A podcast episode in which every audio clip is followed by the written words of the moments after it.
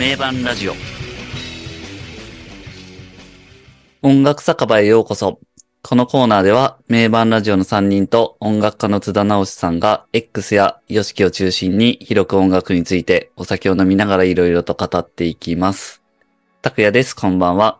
今回もよろしくお願いします。こんにちは、こんばんは、エルゾーです。こんばんは。スタブミーインザバック秀樹こと秀樹です。よろしくお願いします。こんばんは。ニューカマーの津田直しです。可愛く決めた。かわいいな。は可愛い。はい。はい。音楽酒場第3夜ですね。じゃあ今回もああ、そうですね。よろしくお願いしますということで、乾杯しましょはい。ああ、飲むぞじゃあ、う。じゃあ飲みましょはーい。う。はい。乾お杯。らい、おら、一気だろ、おめえら。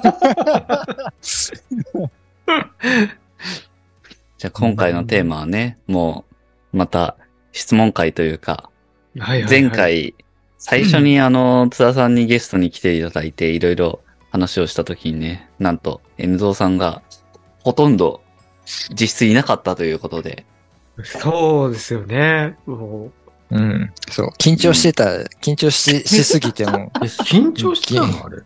緊張しすぎたんですよ。緊張しすぎて酔っ払っちゃったの？そうそうそう、そうなんですよ。緊緊張しすぎても、酔っ払わねえとやってらんねえとなってもうゲボゲボ入っちゃったんですよ。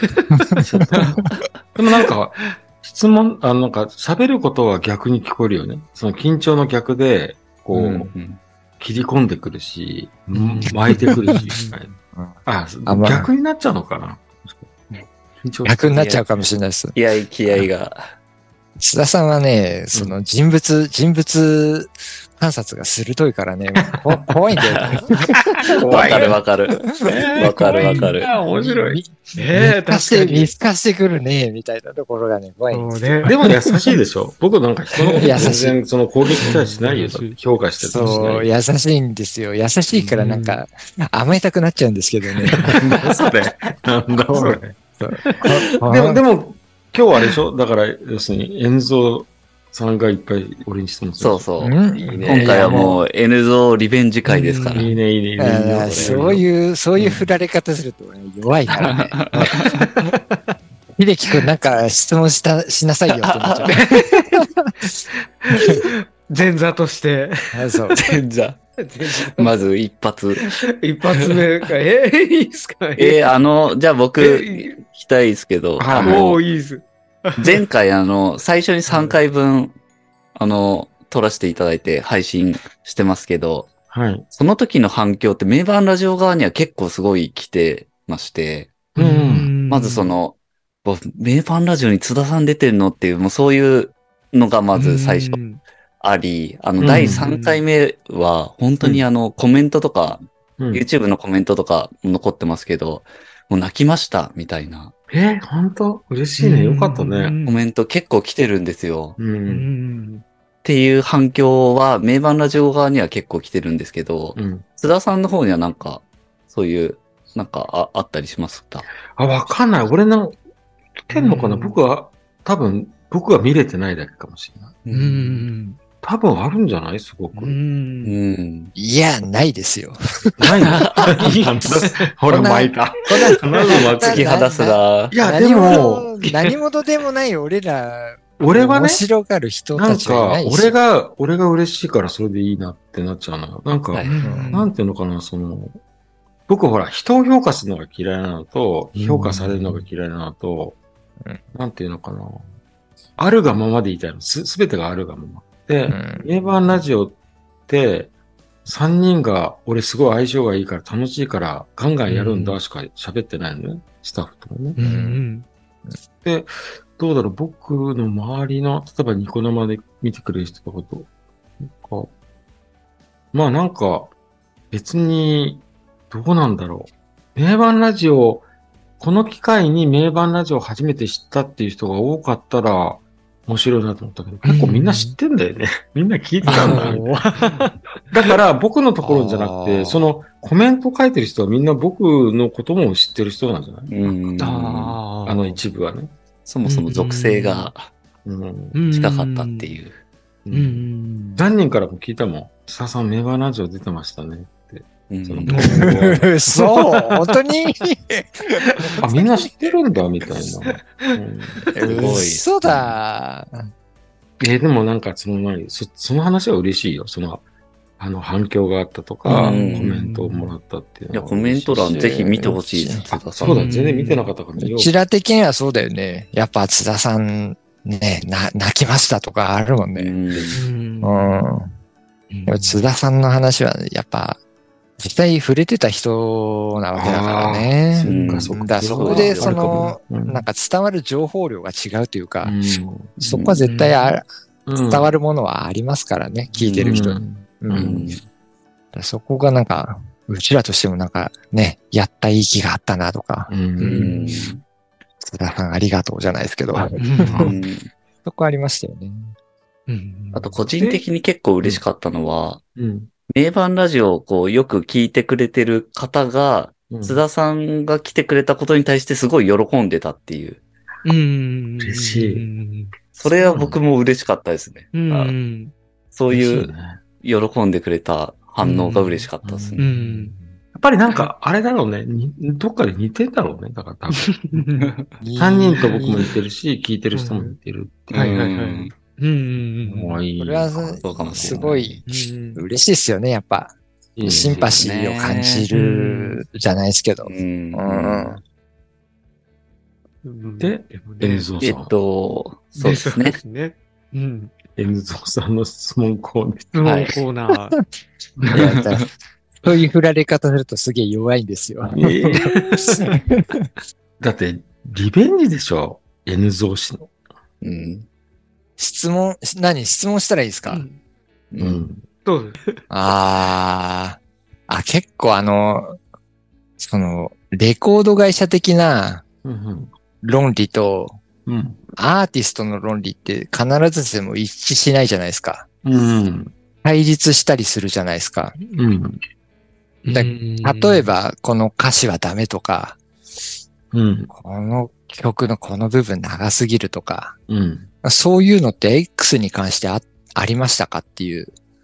うん。いきなり真面目な質問が。なるほどね。だからもともと俺はレコード会社に入って社員になったんだけど、業界を変えるために入ったのよ。はいはいはいはい。で、その前はミュはいージシャンやってたわけでしょ？うん。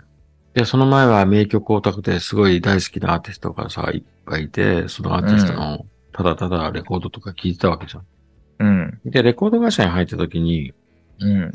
その素晴らしいアーティストを世の中に送り出すにはレコード会社の力が必要だからちょうどいいと思ったんだけど、レコード会社っていうものに対して自分がどう思ったかっていうと、はぁと思ってたわけよ、もともと。うん。だから、今の話、それはそれはやっぱレコード会社はアーティストのこの、なんていうんですか、クリエイティビティを潰すじゃないですけど、いや、そこまで別にそんな小さくは思ってないよ。そうじゃなくて、うんつうん潰すようなレコード会社もダメだし、潰されるアーティストもダメだと思うけど、そんなことは全然興味がなくて、そうじゃなくて、ううん。うん。アーティストっていうのがもっと正しく理解されるべきだし、アーティストっていうものを優れたアーティストだったらもっとレコード会社だけじゃなくて音楽業界はもっと全力でね、うん。あの、ま、守るべきだと思ってたの。はいはいはいはい。それを、なんかその、うん売れるか売れないかばっかりで、商売ばっかりでやってるからダメだなと思ってたから、そういう意味で言うと、今の質問で言えば、そういうレコード会社的な感覚は僕自身には一切なかったよ、最初かうん、うら。ん、ううん。んうん。大体、何かものを生み出したり作れる才能がある人が、はいはい。同じようにものを作れるアーティストにアドバイスするんだったらいいんだけど、レコード会社の人間ですと。じゃああんた作れるんですか？って作れないですよと。じゃあな、うんな、なんで文句言うの？ってうんうん。言った時に、うん。多分あるとしたら、こういうものが売れるからだっていうことだと思うんだけど、うん。こういうものが売れるっていう、その根拠は、ひろゆきさんじゃないけど、な、あ、何なんですか？って言った時多分誰も答えられないですよ。うん。あるとしたら、今これが売れてるから、じゃあモノマネですかってなるわけ。はいはいはい。そうですよね。で、そんなのどうでもいい。じゃん、みたいな。モノマネなんかしてもしょうがないじゃんっていう時に。多分本場アメリカだったらモノマネなんかしてもしょうがないじゃんなんだけど、うん日本だとモノマネだったらまだ売れるじゃんって。そんはいはいはいはい。あそんなことやってるからダメなんじゃないと思って入社したから、はいはいはいそんなんやるわけないじゃん。うん。じゃあ会社的に、こうしろ、ああしろみたいなのって、あ、なかったんですか？こうしろ、ああしろっていうのは。例えば、この、この歌詞はダメだとか、この音は過激すぎるとか、X で言えば、そういう。なんかそこまで、なんかうんステレオタイプっていうか、なんかそういうの、なんかああるっぽいねうんみたいなのは、ソニーミュージックはあまりなかったよね。うん。あ、そうなんだもう。ちょっとレベル高かったよ。なるほど。ああ、うんなるほど、なるほど、なるほど。だから、うんレコード会社は敵みたいな言い方しちゃってるけど、うん。それでも俺はソニーミュージックだったからよかったなと思うのは、僕逆に勉強できたし、先輩とかからうんうん。勉強させてもらったし、すごいなと思うプロデュースもいた。うん。その上で、それでもなんかもう、この会社でできないことをやろうと思ってやったのが X であって、入社した瞬間にやっぱり逆に、あ、やばいなと思ったもん。なんかこの人たちみんなすげえなと思ったのね、レコード会社入った瞬間。うん、なるちょうほど。ど今、N ゾー氏が言ったみたいに、どうせこんなもんだろうと思っていたら、全然そうじゃなかったっていう、うんと理あー理解も深いし、やべえなはいはいはい、逆に、はい。何？もし喧嘩売るとしたら敵としてやべえな、こいつは強えな、みたいな感じ？はいはいはい。い。だから、そそのさらに上を行こうと思って、なんか精進したっていう記憶がある。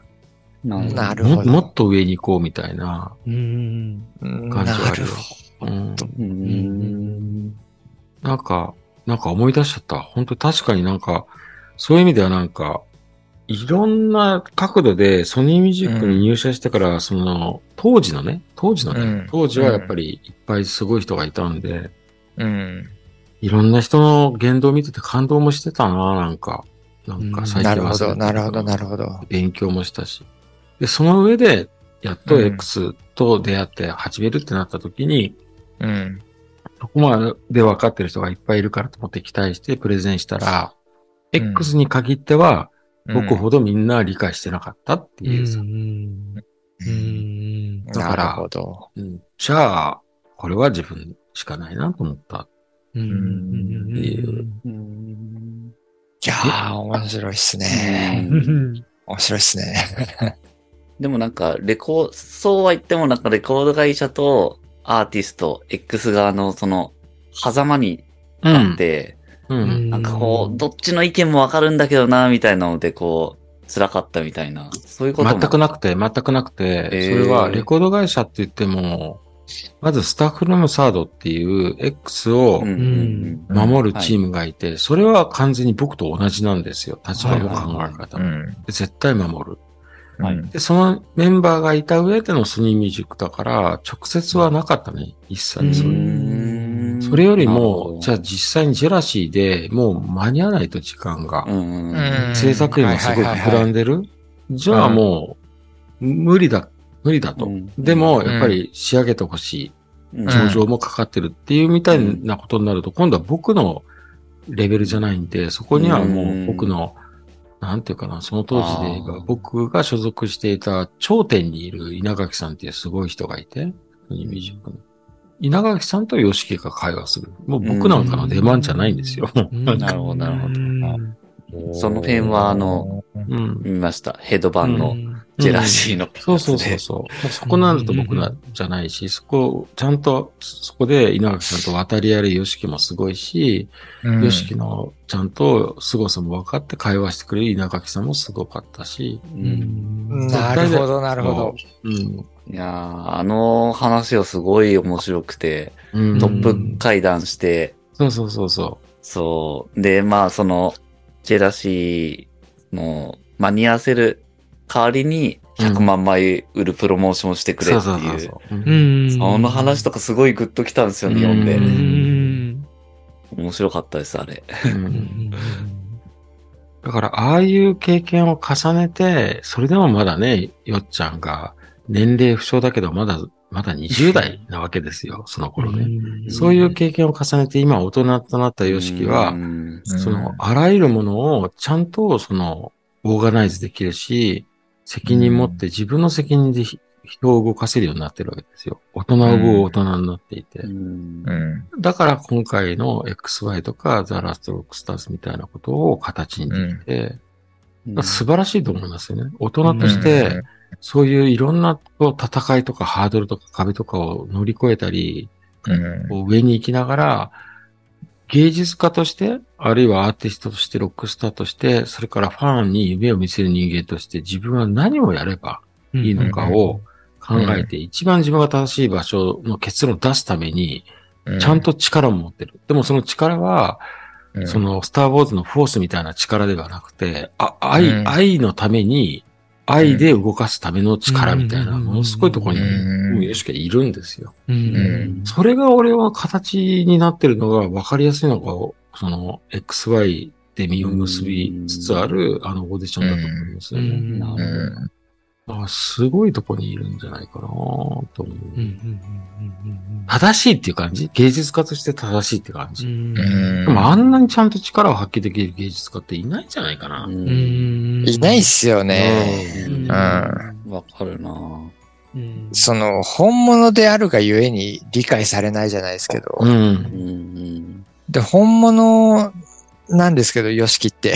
うん ここでなんか、理解されきってはいないと思うんですけど、諦めないよね、あの人は絶対。諦めないですよね。うんそうそうそうそう。そこなんですよ。ううんん。う。うんん僕はその、やっぱ、ヨシキってひ彼の実力に見合った評価は得てないと思うんですけど、全くそう思う、俺も。うん。全くもう、ずっと前から言ってんですけど、これは。うんでもそこに関して諦めないですよね、ヨシキって。うんうんそこがすごい感動的でもあるし。うんうん。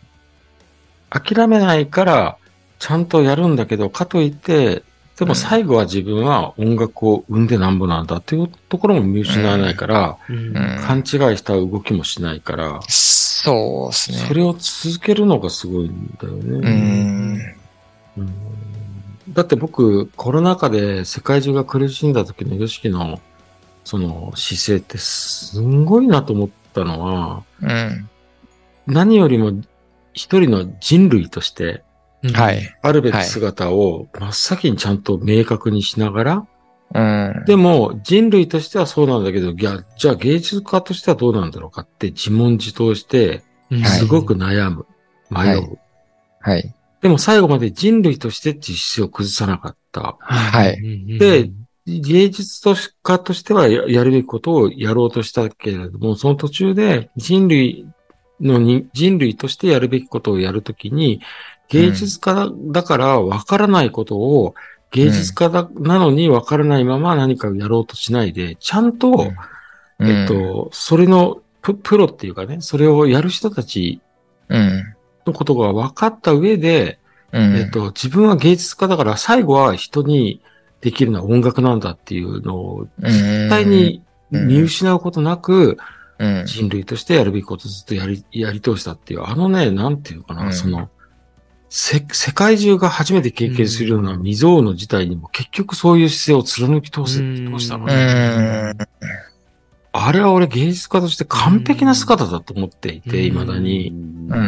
うん。はいはいはい。山中さんとまさにのあのうん会話もそうだし、何があっても、で、どんなことをやっていても、でも実は芸術家として音楽を届けるのが自分たちはプロで、それ以上のことを言うと、絶対その勘違いになるっていうこと、っていう姿勢も崩さない。は いおすごいなんで。すよね。そうですよねす。ごかっうん。たと思うよ。うんだから、俺はその頃に、その、んこれ批判じゃなくて、まだまはいだだなと思ったのは、あるはい。日本国内のアーティストがね、はい。うん日本の政府は何もしてくれないっていうつぶやきを、あの、言ってた時、俺笑っちゃって、あの、ステージに立つ人間、それ言っちゃダメなんだよと思ったのね。うん。何かしてもらおうと思ってる時点で、もう全然場所が違うと。ん。よしけでややってることなんでわかんないだろうと思ったの。うん。でもその、その発言したアーティストは、日本国内では立派なアーティストです。ごい人気もあって、すごいね、うん。実績もあったから、僕はその時は黙ってたけど、うん。いやー、これ、で本当にその、立場が分からなくなっちゃうんだなと、そういう、うん。してくれないじゃないよなと。全然目線が違うなと思ったのね。それは、やっぱり同じようにすごいなと思ったのは、やっぱり、あのーハイド？ハイドが、はい。はい。だいぶ緩和されてきたけど、まだ声が出せないねっていう時に、うん。やっぱりその、イベントで声を出せないっていう矛盾に対して、うん。もう別に出しちまってもいいんじゃね？っっていうことを発言したアーティストがいたんだけど、うんその後でちょうど登場したハイドが、今は出さないっていうのをみんなで守ろう。その代わり、はいはいはい、言ってました。ここまで勝ち取ったじゃん。みんなでライブできてるじゃん。うんうん。うん。それが素晴らしいっていうことをっていう、俺は泣いたんだよね、あれを記事で見たうら。ん。やっぱりすごいなと思って、うん。でもその最初に発言した若者のバンドも可愛いし、別にいいと思うわけ、若いからそういはい。うんだけど、はいはいはいはい。ハイドの、すごいわかります。ハイドの凄さっていうのは何かっていうと、そういう時代もちゃんと経てて、う。うんんた上でそれを発言できるハイドの大きさと、うん。その世界をちゃんとやってきてる人間としての、なんか、んなんていうのかな、責任感？う。うんん。はい。はい。はい。それがヨシキと同じようにすごいと思って、うんうん。うん。だから、両方ともやっぱり感動しますね。そういう姿勢ができて。うんでも、二人とも共通してるのは、じゃあそう言うとなんかいい人みたいだけど、え、全部誰もができなかった大人が顔をしかめることを全部やってんだよってさ、うん革命のように誰も大人が、えっと、ありえないと思ったこと全部実現しちゃってんだよみたいな。うん本当に世界ひっくり返すぐらいやるには、そのぐらい真っ当じゃなきゃ、本当にかいひっくり返せないんだよ。悪あがきしてたってしょうがないじゃんっていうのを証明してる、ヨシキとハイドの凄さに、うん俺は胸が震えるんだよね。うん。かっこいい大人。うん。うんめちゃくちゃわかりますね。わかるでしょそうだよね。めちゃくちゃわかりますねうんこの通り、もう、この通りですよね。しか言えないですけど。うん。大丈夫なのこれ会話で。いや、めっちゃいい話ですね。そうなのあよかった N ゾーさん。にいろいろ話してほしい。うん。そうか、こ、これ系は N ソーさん。と話すと盛り上がるん。だよね。これ系ってなん。すかこれ系ってこれ系っすか今回は N ゾー会だから。N ゾーさんはね、多分ね、にはいめっちゃ人間的なのが好きなんで、きっと うん。裏表とかギリギリで、でも、裏っぽく見えて実は表とか、本音、本音だと実はやばいけど、結局それが本当じゃみたいなの好きなんです。えーで、N ゾーさんってさ、5人の、まあみんな好きなんだろうけど、X がの誰とか好きだったりとか、誰の話に興味あると僕か？うん。あ、X のですか？うん。僕も完全にヒデですね。ひでちゃんなのね。う。うんんじゃあひでちゃん話でいいじゃん。あの、本を送ってもらったじゃないですか。うん美しい曲って。うん。あそこ、あれ読んでてもやっぱりヒデのとこですっげえ分かっちゃって。あ、いいね、いいね。うんあれでな、どういうとこが分かったの？あ、いやいいじゃん、あの話しようよ。多分、ひあの、津田さんが、ヒデってこう思ってるんだろうってなっていうのが、なんか、自分ともう完全に一致しちゃうというか。とか、うんいや、ヒデってそういう人だよね、みたいなとこで、うん。なんかすごい共感しちゃうんですよね。あれ、を読んでると。ヒデ、ヒデに関してはなんかすごい、ああ、もう、そう、そうだよね、みたいになっちゃうんですよ。そこですごい面白かったし、うん。そっか、あれ、美しい記憶に書いたヒデちゃんは、あれだよ、最後はひ、ヒデが左で僕が右みたいな。ああいうので最後収まるやつでしょ。そう。あヒデちゃんはと、その、ヒデ、ヒデってすごいプロデューサー的な視点を見てるっていうのを、最初から津田さん見抜いてたじゃないですか。そ、そことかすげえ面白くて、うん。いや、そうだよね、みたいなとか。んだからそのヒデと心を通わせるのは一番最後でいいとか、そうそうそうそう。ん。その自分からあえて動かないとか、う。う。うん。んそこら辺がなんか、ああそうだよね、とか思っちゃって。僕は知らないんで、あとやっぱり今度5月にね、あの、 hide with Spread Beaver もまた復活するけど、うん。その hide、小文字の hide になった時に、そのスタッフとの関係が良くてね、スタッフはすごい喜ぶよような姿勢でやっていて、最終的にそれがやっぱり分かりやすく実を結んだのが、あの、千葉マリンの、あの、花火をうん。スタッフがサプライズで用意して、それを見上げてる、驚いてるヒデちゃんの横側だと思うんだけど、今まで僕行ってたんですよ。僕行ったんですよ、あそこ。うん。あそこ行ったんですよ俺もいたけど最高だったよね。最高でしたよね、あれ。ねえしかも、あのね、るあの、途中で出てったんで、もう追っかけてって、うん。砂浜に追っかけてって、追っかけたの？追っかけてったんですよ。すで、あの、花火を見上げてるヒデを、うん。あ、あそこにヒデがいるっつって、見たの？うん友達であそこにいたんですけどね。かわいい。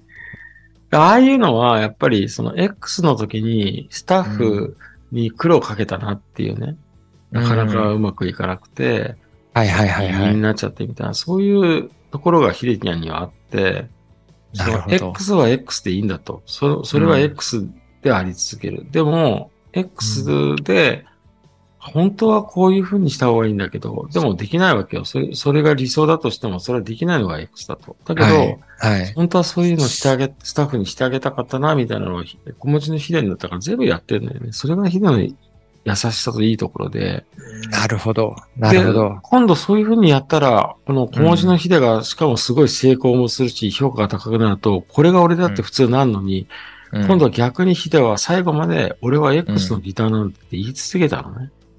出ましたよかねっ。こよくて、うん。どれだけ X がすごいかっていうのが、自分、ひ小文字のヒデがすごくなればなるほど上に上がるっていう、そういう、はい。はい。ヒデのそういう精神とか姿勢が俺大好きだし、うんそれが僕はそうですね自分もそうありたいなと思ってた姿だったうんね。うん。うん。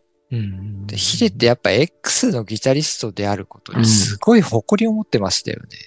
そうだよ。だってあんなバンドないからね。うんそれがどれだけ貴重かって分かってるんだよね。うんそこ、そのソロとしてあれだけ確立できて、うん。まあ成功してた人が、その X のギタリストであるっていうことに、ものすごい誇りを持ってるっていうのうんに、すごい、もうこう、ぐっと来てしまうんですよね。まあそこにの何割かは、うん。もう結構な割合だけど、そこの何割かはやっぱり YOSHIKI へのうん。思いなんだよね。うん。うん。もうだって、ヒデって、その、ヨシキがいなかったら自分は音楽やめてたっていう、うん。そういう意識ありますよね、あの人。うん。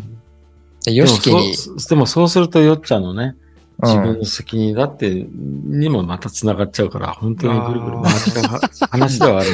なる切ない話なのよ。それもそうぐるぐる回っちゃう。でも、それをひとまとめにして、ファンはこれでいいのよ。つまり、本当にヨシキと、あの、ヒデっていうのは、お互いの、をリスペクトしながら、本当に必死で生きてたんだなと。で、うんその、今のヨシキがやってることは全部ちゃんとヒデちゃんのことをはい。考え、て、ヒデちゃんへの思いがちゃんとあってやってるから、うん。もう安心していいんだっていうふうに見るのが一番僕はいいと思っていて、うんそこは本当もう見てて感じます。めちゃくちゃ感じます。ね。感じるよね。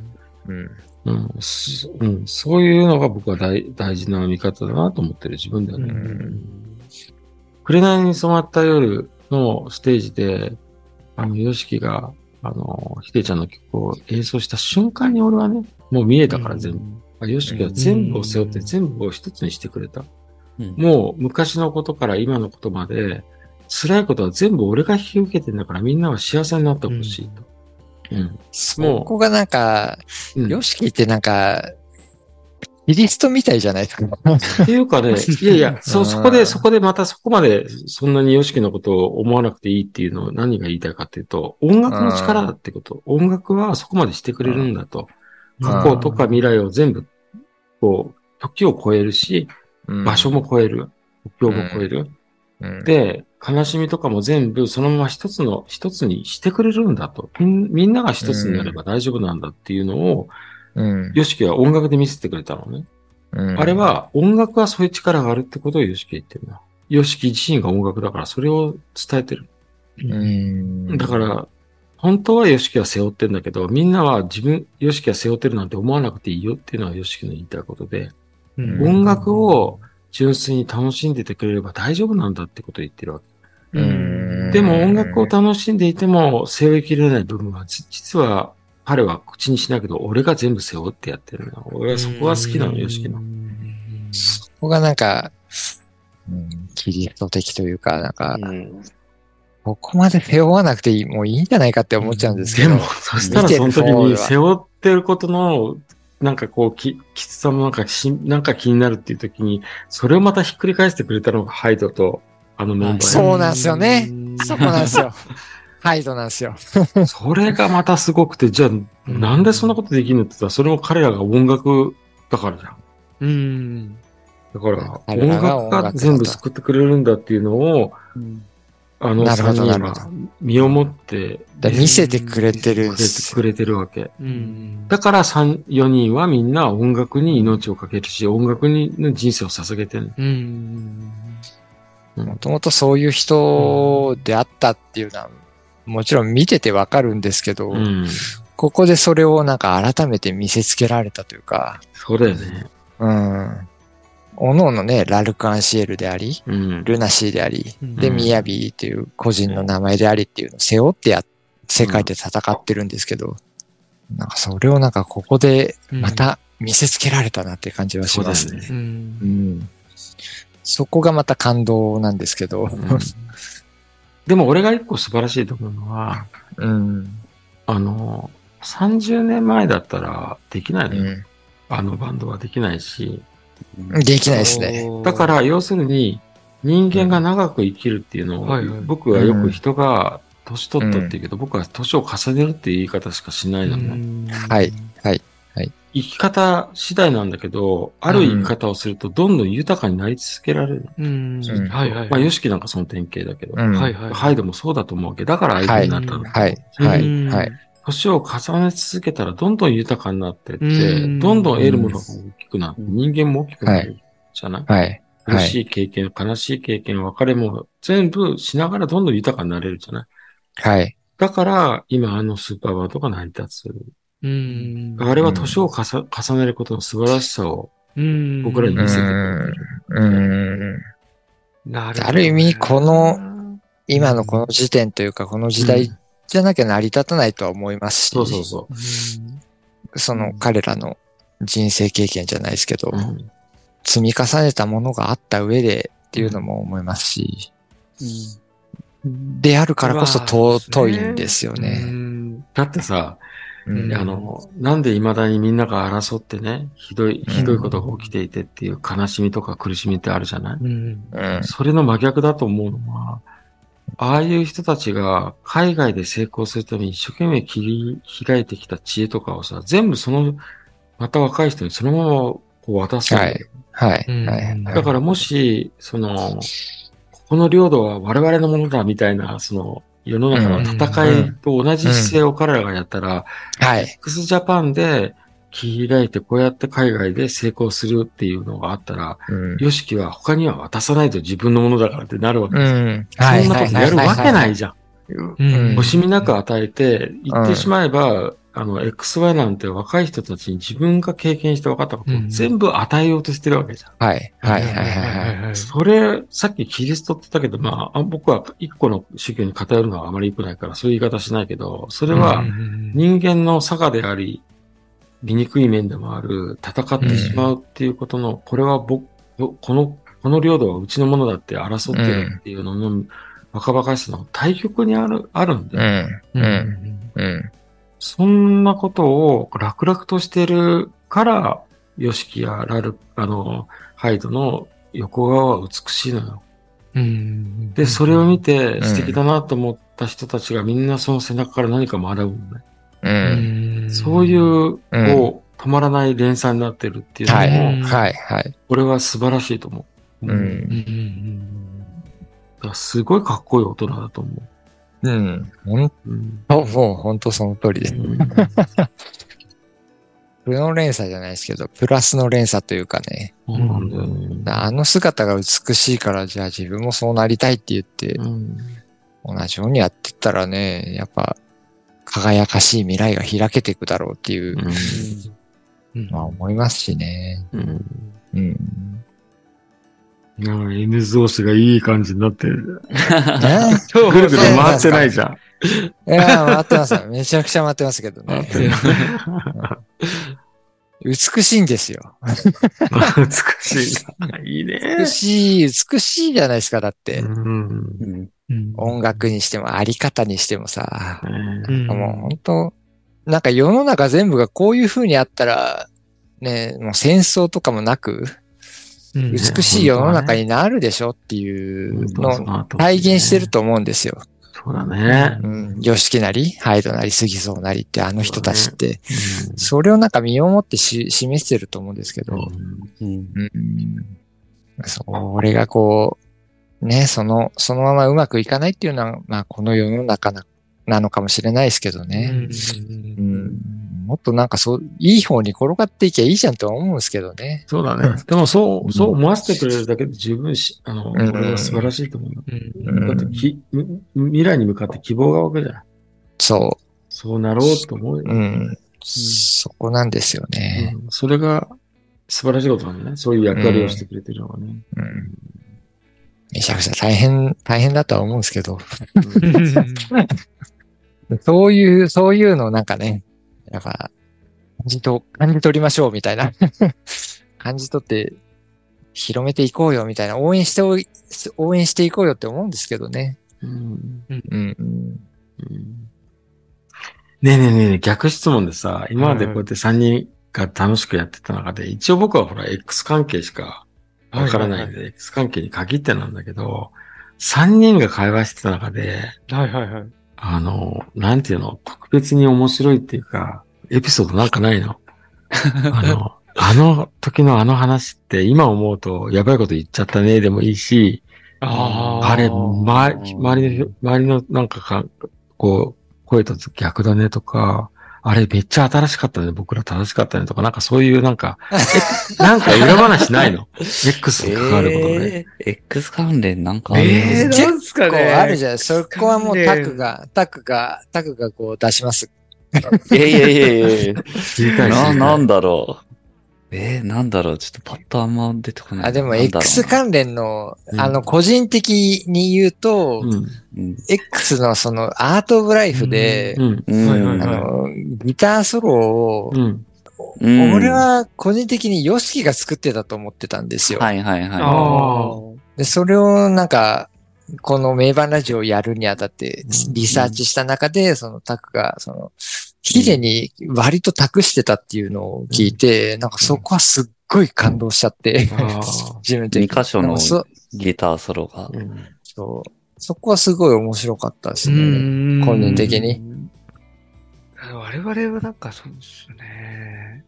サイレントジェラシーとかももうね、一曲で、うん。うんもう、一曲で一回、ね、語り尽くしちゃうみたいな感じでそうですねや。ってたじゃないですか。言うたら、だって、言うたら、だって、アートオブライフで何回やってんだぐらい。確かに。何時間をやってんねん、お前。アートオブライフなんでかその、そね。新しいこう発見とかは別にないのかもしれないですけど、俺らの好きをぶちそんだけ込んだみたいな。話したっていう、そうですね。なんかそういう、そこは新しいかなっていうか、あの、うん発見とかじゃないですけど、なんか、この厚さみたいなところうんは、やってて面白かったなっていうのは。うんアートオブライフ界はそれあるよね。うんありますね。そうですね。うんアートグラフ会はさ、いうんずれね、今年30周年だからいずれや、この、この、この酒場でもやりたいんだけど、今の時点で。やります。やります。今今の時点でまだ 僕はね、はい。ちゃんと全部聞いてなくて申し訳ないんだけど、今の時点でアートブライフ会でなんかネタある？過あれじゃないですかね。ピアノソロについての話。うえん聞かせて聞かせて聞かせて。これは、江戸話したっさんがけ言ってた話ですね、当時。あどんな話したっけ、俺？なんなんだっけ？ピアノソロ、なんだっけ？まああれこそが、その、ピアノソロこそがアートオブライフのコアであるっていうのは、すごい思ってて。その話か、らの、そこでこう、音楽を見つけ、X と出会い、その後に繋がっていくっていう、その曲の展開に合わせての、そのうん。解釈の話が面白かったああ。ああのストヨストリングスが入ってきて。と、ヨシキの人生と、こう、アートオブライフって曲のね、展開との、なんかこう、重ね合わせて我々は妄想、すごい。あの、面白い面白い。してしま聞かせて聞かせて。ピアノソロのね、あの、それはすごい僕の解釈じゃないですけど、そのん。すごいアートオブライフって、そのピアノソロに入ってからものすごい混沌になっていくじゃないですか、うん。ピアノソロで。ね。うん。そこっていうのはすごい、ヨシキ個人の人生としてのうんめちゃくちゃこうカオスになっていくところを表現してるんだろうなと思ってて、うん。で、だんだんそのピアノソロが。そのカオスからコスモスじゃないですけど、秩序だってくるんですよ、音を聞いてて。うんだんだんこう、すごい秩序だってきて、で、最終的にこうバンドサウンドで、でーんっていう、でからからスラスラスラっていう、うん。ものすごい勢いを増すんですけど、そこがなんか X、あ、ヨシキの人生において、その X と出会って、ものすごい自分の人生が勢いづいたことのなんか音楽的表現なんじゃないかみたいなことを話してて、っていうことですね。多分ね。うんそうですね。確かに。そのストリングスが途中。入ってきて、まあその前もね、こう、ちょっと立て直そうとするけど、またこう、カオスにうん。なってっていう、そういうこう、のも挟みつつ、ストリングスが、そのヨシキが幼少期苦しんでたけど、音楽に出会ってこう、目覚めて、うん。っていうのがそのストリングス的な部分で、うん。そっからさらに進んで、バンドサウンドになるところでもう、X うん。に出会って、でも、俺は行くぞっていう。そう。で、そっから先はもうなんか、それを前半にあった、ちょっとこう、なんていうんですかね、悩みみたいなところとかがもう吹っ切れてる感じの聞こえ方をしてるみたいな、うんそういう話もしてましたよね。うん。うん素晴らしいね。う。うんん。まあ、正解はないけどね、そういうことについて、正解は多分なくて。はいはいはい。完全に正解はないと思うんですけど、なんかうん。自分が聞いててなんかそう思っちゃったというか。こ、れは素晴らしいと思うな。うん。本当そのバンドを得、バンドサウンドを得てからすごい勢いを増すんですよ。うん。うん。あのアートオブライフっていう曲うんうん。で、ピアノソロの後のうんバンドサウンド後、バンドサウンドを得てからすごい勢い増して、それがなんかすごい、X のあの5人を得てからのヨシキなんじゃないかなと思っちゃって、うん。それがすごいなんか、感動的に自分に響くんですよね。うん。うん。っていう話をしてたんですけど。いや、あれ面白かったですよ、あの話、うん。本当。うん。こういう会話が楽しそうでいいね。だって、正解なんか一生ないの、ないの正解はないし、一生ないっていうのは要するに自由なのよ。うん。どどう受け取っても OK で、全然。うん。逆に正解があったら、ヨシキは今頃言ってるんで、うんああ、はいはいはいはい。そこは自由。だからそこが音楽のいいところじゃないかなと思うね。うん。で俺なんか逆にそのピアノソロに入る前のサビの前の、あの、はい。チェロのセクションとかすごい好きだよね。あーうんあれが何なのかっていうのもいろんな解釈できるけど、俺はただ単にあれが好きなのね。うんうんあそこも、ああそこももうたまんないですよね。うん、ああ、いいっすよね。あそこだからなんか、は確かに。そういう、うん自分はここは好きで、ここはこう感じるっていうのが全部自由で、それぞれの人がどう感じてもよ,、よくてね。それがいいなと思うな、うん俺は。それが、ただ、ものすごく、ヨシキの人生があそこに入ってて、うん。本当にヨシキの人生が心に入入ってきたもん、やってうて。ん。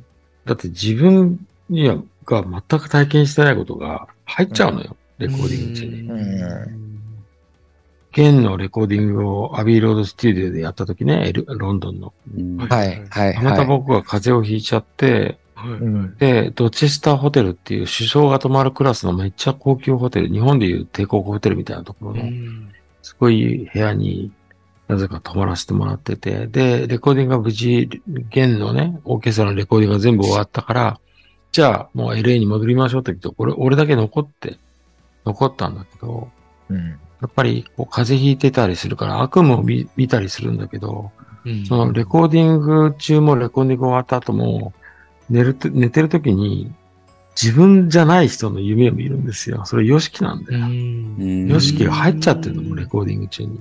うん。俺が見たこと、俺の人生にはない景色見見えるんですよ。うん。ヨシキの景色。で、一番辛かったのはやっぱ病室ね。病室に一人で寝ている。うんでも俺は入院したことも手術したこともなかったから、その頃。うん。意味がわかんないんだけど、それはヨシキの苦しみで、それは喘息の時なのか、その、チラシーのレコーディングの時に首を痛めた時なのかわからない。それが合わさってるのかもししれないんだけど、ヨシキが病室というか、病院のベッドかなんかわかんないけど、そういうところで苦しんでいる、そのヨシキの気持ちが、そのまま入ってきちゃうんですよ。うん。自分の体験なのに。それがひどく苦しくて、すごい辛いのに、美しいんですよ、なんかその時間が。うん。何なの？みたいな。こんなに体に入ってくるのこの曲はみたいな。うん。それぐらいに、ヨシキの人生が全部そこにこもってるんだなと思って、うん怖いぐらいに、すごい曲だなと思ったんだけどね。だから、俺が好きなのは、それは目の前で見たんじゃなくて雑誌で見たんだけど、そこまでできたアートブライフをミックスを完成させた瞬間に、で、何なのって思ったって、ほら、有名な雑誌の一言があるじゃない。うんうんうん。どんだけこの人は芸術を分かってんだろう。そ、そこまで全てを自分の人生をあの曲に託して、まああの曲が一番ね、せ X が世界的になったきっかけになってるぐらいに、やっぱり海外の人にはあのクオリティがうん。X ジャパンと YOSHIKI の才能をひ知らんしめたんだけど、そこまでの曲なのに、本人は作り終えてやっと終わったって言った瞬間に、で、で何なの？と思ったっていう。そこが YOSHIKI っていうか芸術家だなそれをなんか引っ張るんじゃないっていう面白いよね。面白い。すごいなと思う。面白い。本当面白いですよね。でもアートライフで言ったらさ、それはもうアートブライフの何30周年の時に言おうと思ってたんだけど、我慢できてない。はい。言っちゃうのさ。行っちゃうんすか？行っちゃうんすか？いや、わ謎かけで終わるから。うん。あータララララーン、うん。タラララってあるじゃん。うん。タラララとタラララと二つあるじゃん。ああ。あそこは、もうこう、あの、音楽的に言うと、タララララが、えっ、と、えっ、と、E マイナーっていう、ドミナントっていうん。だけどね。う中心にあるコード。タラララ、次は G って言って、同じドミナントのメジャーなんだよね。ん。一番はそう、だけど、いろいろあった後での A メロが出て、A メロになった時は、タララララ、はい。はい。タララ C なの。ねああ。そうっすね、そこの。そこか。最初だけ G で、あと C なの。うんあと2回出てくるから、両方とも C です。はいはいはい。わざわざ G から C に分けてる。はいはいはいどんだけよっていうのと、それはなぜかみたいななるほ。ど。面白いでしょ？やばいっすね、そこ。これはほら、うんみんなが、みんながバンドや、3人がバンドやってたはいほどわかるからだけど、はい今田の次が G だったのが、後の2回は C なんだよ。はいはいはいはい。普普通、同じにするよね。しますよね。がなんかね、こコピーしててもね。こそう、そう、そう、そういうのいっぱいあるんだよ。そういうのを、そういうのすげえありますよね、X って。いや、でも最初だけ G で、ね、あとあと、いろいろあってから C とか一番たまらないたポインまんないでトですよね。我々。面白いよ。うん大好きなそういうの。パターン、そういうの大好き。そういうの大好きですね。じゃあこれは知ってうんるこれはまあ僕のファンはみんな知ってることなんだけど、サビのさ、はいはい。タラランラララララララ。はいはい。そうララララララの次が、ここで言うと E- E7 なんだけど、うん。あれが、2回目の繰り返しの時には、ダラダラ C になって、ダンダンはいはダン、C 音 B フラットなんじゃん。はいはいはい次が F なのに音 A で、で、うん G の後は G 音 F に行って E に行くって、あのダイナミックスのコード進行は僕ですよ。えーそうなんですか。僕がよっちゃんに、はいはい。このぐらいダイナミックスにするのはどうっつって、こういうコード進行あるよって僕はいははいはいはい。え、それを、それを聞いた時のこうヨシキはどうだったんですか？うん。すごいいい、いいね、いいね、いいね。そうあ、しよそ、それいいねってへえうーんすごい。う。で、あの、ダンダンダランシース、ダンダンダンってあそこでシャンデリアの俺だだだ俺あれは俺のはい弾。俺のピアアノの弾き方の手癖なんですよ。え。だあれ、めっちゃいいじゃないですかめっちゃそう、嘘でしょ。俺の手癖で、俺の手癖です。そう、えーそう聞いて、いい、いい、いいね、いいね、いいやらせて。あれだって、めっちゃ好きなんですよねめちゃくちゃもう好きですね。確かに。俺の手癖です。俺の手癖なんだけど、それは、よっちゃんが、それがいい、っつって、それを。ええ、それは津田さんが、え、こう、こうしたらいいんじゃないみたいな？まあ、こうしたらいいんじゃないって言い方は絶対したけど、これだったらこうすんだけどね、って言って、うんあとはよっちゃんに任せあーなるほどるっていうやり方なんだけどうん、でヨシキは、あ、それいいねってなったわけですかそう。そうそう。んへえ、あ、超面白いな。へえ。はい。あ、そうなんだ。はい。へえ。そういうのいろいろあるんだけど、あ全部それはなんかなんていうのかな、その、俺も音楽の本質が分かってるっていうか芸術家なんで、それはもう、その時はもう俺とヨシキは一緒だから別に俺とかヨシキじゃないんですよ。ーううんん例えば、あの、エンドレスレインの最初の、チャン、チャン、チャン、チャン、チャン、チャンってス、スリーコードね。キーが本当は B なんだけど、C に、C で言えば C、G、F、C じゃん。あの時左手はずっと C で、要するに、あの、通奏低音って言って、ベースは変わらないで上だけ C、G、F。あはいはいはいはい。あれも僕ですよね。うん 通奏低音にした方が透明感が出る。うんえああれはメンバーのピュアネスを俺表現してるんですよ。ああ。ベースは変わらないっていうところ。その方が、うん。5人のメンバーのピュアネスを絶対投影させるべきだと思ったのね。うんその時は通奏低音にした方が届くって思ったええ。から、そうしたらっていう。い いやもうめっちゃすごい話ですね、これ。だから面白いのは、あの曲以外、よっちゃんは通奏低音はない、ほぼ。た確か一個もない、ない、ないんですね。へだからあれはあくまでもなんかマジ、かうん。はいはいはいはいそういう僕のそういうのいいねって取り入れたけど、結局、ヨシキの中では通奏低音はその後はなくなったっていうう、ん。へえ。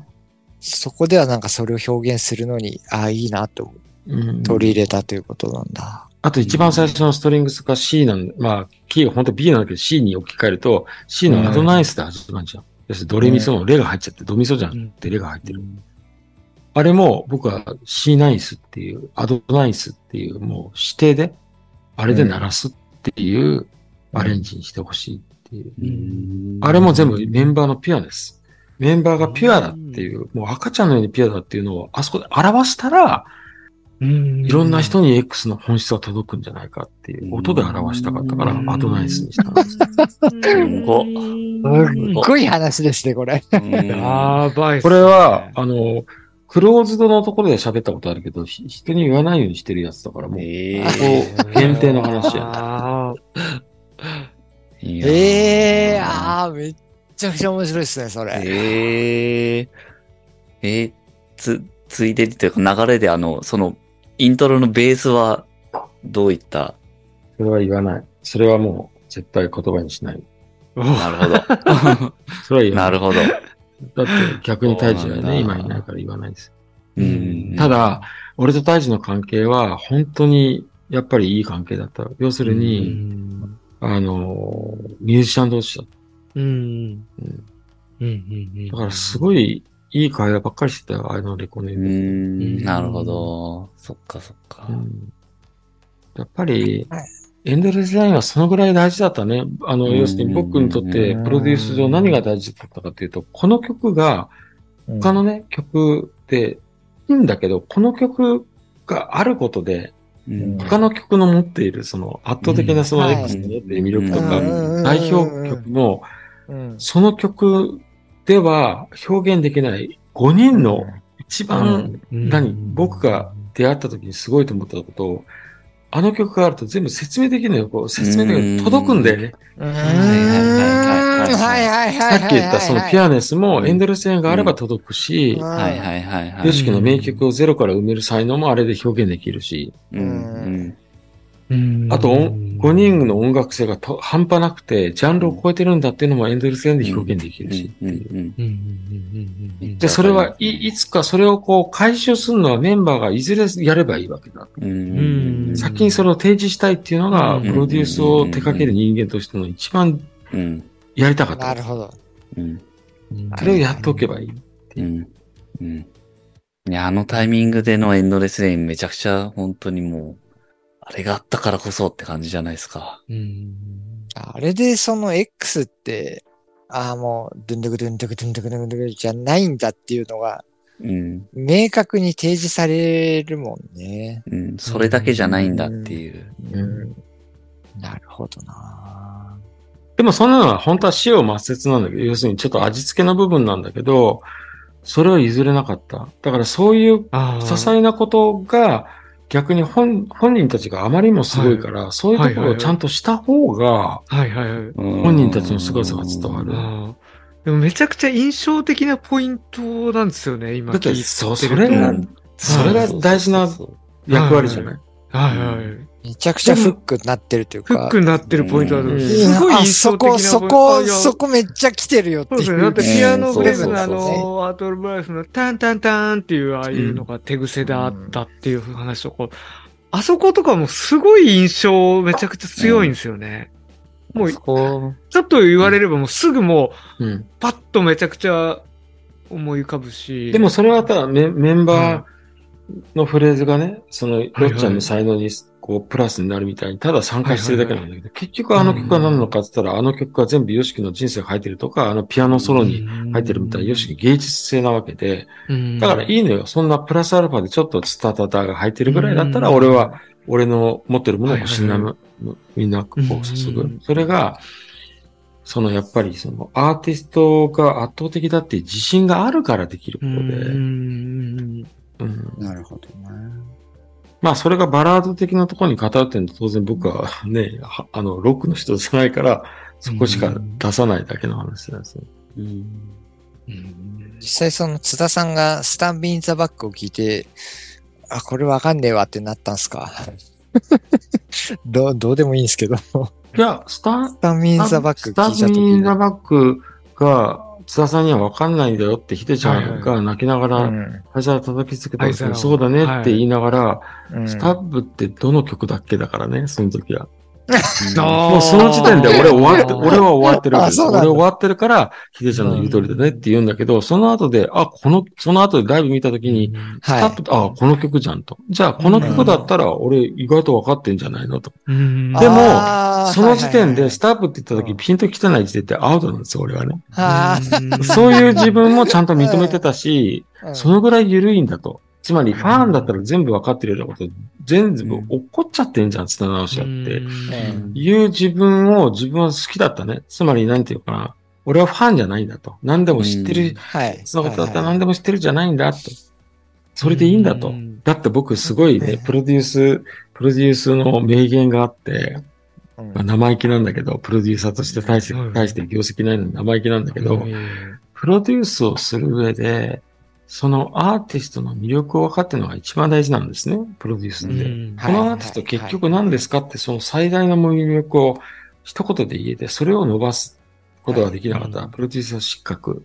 はい。ところがそれと同じぐらい大事なことがあって、うんプロデュースをする上で大事なそのアーティストの魅力はファンも分かってるかもしれないんだけど、もう一つ大事なことは、ファンは絶対分かんないことなんですよ。それは何かっていうと、そのアーティスト、あるいはそのバンドが持ってる一番ダメなところ、一番弱いところ。あーこれを分かっているのがプロデューサーなんですよ。なんでかっていうと、それはなくさなきゃいけない。あとははい守守んなきゃいけない。はい。だからそれを分かってるのがプロデュースで僕一番大事だと思っていて、そのためには盲目じゃダメなんですよ。意地悪なぐらいにそうですね。はい。残念ながらここ、ここはまだだよっていうのを分かってないと埋められないんですよ。だけど、うん世界の中で一番僕が味方だから、そこは俺が守る初めてプロデュースになるっていうのが僕の、そのの26歳の僕の思っていたプロデューサー像だったんですよ。で、まあ、遡ると、その、初めてライブを見たときに、うん。あの、楽屋に行ってね、もう感動してかっこいいと思って感動したんだけど、楽屋に行ってメンバーにその、あまりにもかっこよくてびっくりしたと。うん。英雄だなと思ったって言って、で最後に、あとは音楽だねってドアを閉めたのは、まあ、その後でメンバーが暴れたし、特にタイちゃんが暴れたって話は前回したけど、うんあれは何を言ってるかっていうと、その、そのことを言ってたんですよ。俺はこれからプロデュースをすることになると決めたんだと。うんそれをやる上で、音楽が一番大事なのは分かってるんだと。うん。X は音楽だって分かってる。だけど、うんその音楽が弱いと思思われたら終わりなんで、うんそこは命かけて何とかしなきゃいけない時に、うん俺はそこに最前線に行くよっていう意思表明だったんです。うん。あとは音楽だねって言ったら一番頭にくるの分かってる。うん。だけど、あとは音楽だねって言われた時に、俺が最前線で守るよって。俺は音楽は全部分かってるから絶対守るよっていううん意思表明をいつかする時が来るからわざと言ったんですよ。それを言われたらやっぱ、一番痛いとこ疲れてムカつくっていうのもあるし、あ、でもこいつ一番分かってんなっていうのも。いや、その時は分かってないと思思わなくて、多分、ないですか？ぶっ殺してやるんだと思うんだけど、それ、それでいいんですよ。ぶっ殺してやるって思われたくらいの方が良くて。ぶっ殺してやるって言われた方が、あの、うん早いんですよ。うんなるほどおめえじゃあ、そ、どんだけ音楽分かってんのかってくるじゃん。うんああ、なるほど、ね。で、まさにそれを一番最初にやってくれたのがタイちゃんだから、タイちゃんが、ねはぁってきたから、俺が全部話したら、え、分かってんじゃんってなったから早かったんですよ。はい。うーん、なるほど。ヨシキが最初に会った時多分、ツタ直しっていう人間は、他のレコード会社の人間と違うっていうのは分かってくれたの。う。うんん何か違うっていうのは分かってくれた。で、で、タイちゃんは今度は、あの、音楽、あとは音楽だねって言ったあいつは音楽分かってるってことが分かってくれた。うんなるほどねうんしもう視覚がないんだ。あの視覚って視覚がないって、その視覚ってそっちの視覚じゃなくて、見えないところはない。うんうん。できないことは何もないんだってことを分かってくれたのね、タイちゃん。それを伝えられてから、なんか関係が良くなった。で、それでうまくこう進んで、それがまだに1月、2月、3月だからさ、8月の。で、ずっと進んでやって、合宿の8月とかになってから、ひでちゃんが、でもあんたロック分かってないよ。うんうん。その通り俺は音ロックは分かってないんだよっていう 答え、答え合わせ。ヒデは、ものすごいプロデューサー的な視点ですうん。うんうん全部 OK、OK。ね。よしきも、タイジも OK なんだったら、で、としくんも話、何か話してかかってきたからうん OK だよと。ただ俺は最後に最後に言うことがあるよ。今までは OK だった。もうそれでいいよ。うんただ、俺、俺のとこに来たねと。うん。ひでちゃんのこと知りたいって来たねと。じゃあ一言言おう。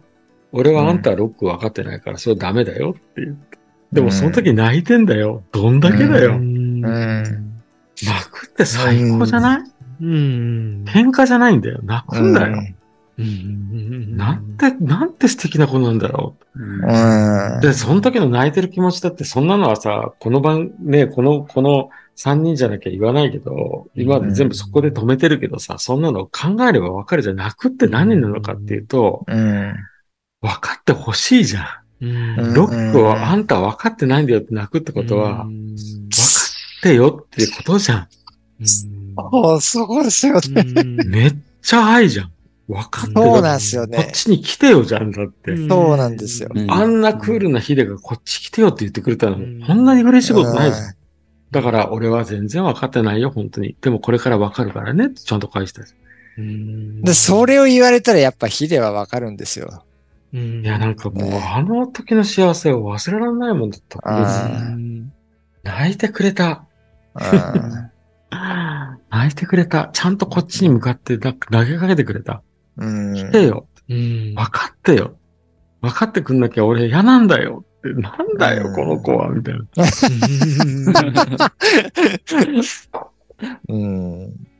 じゃあそれが、ひでちゃんが、うん紅の一番頭のところのあのね、アルペジオをうまく弾けないっつって、弾けなくなっちゃって、もうレコーディングできないって止まっちゃった時に、うんひでちゃんがね、はいはいブルーブブルーブラッドのレコーディングをい。してる時に、うん1989年の1月にしてる時に、うん。ひでちゃんがもう弾けないって止まっちゃった時に、俺が、一回このレコーディング中だ、ひでちゃん、あの、ニスタって言うんだけど、ニスタって小さい人たちがあって、ニスタ用意したから、うんそこで、ひでちゃんのあの、自分で温めてる曲も、エンジニア、アシスタントエンジニア1個用意したから、そこでもう二人で作っちゃっていいよって言ったの。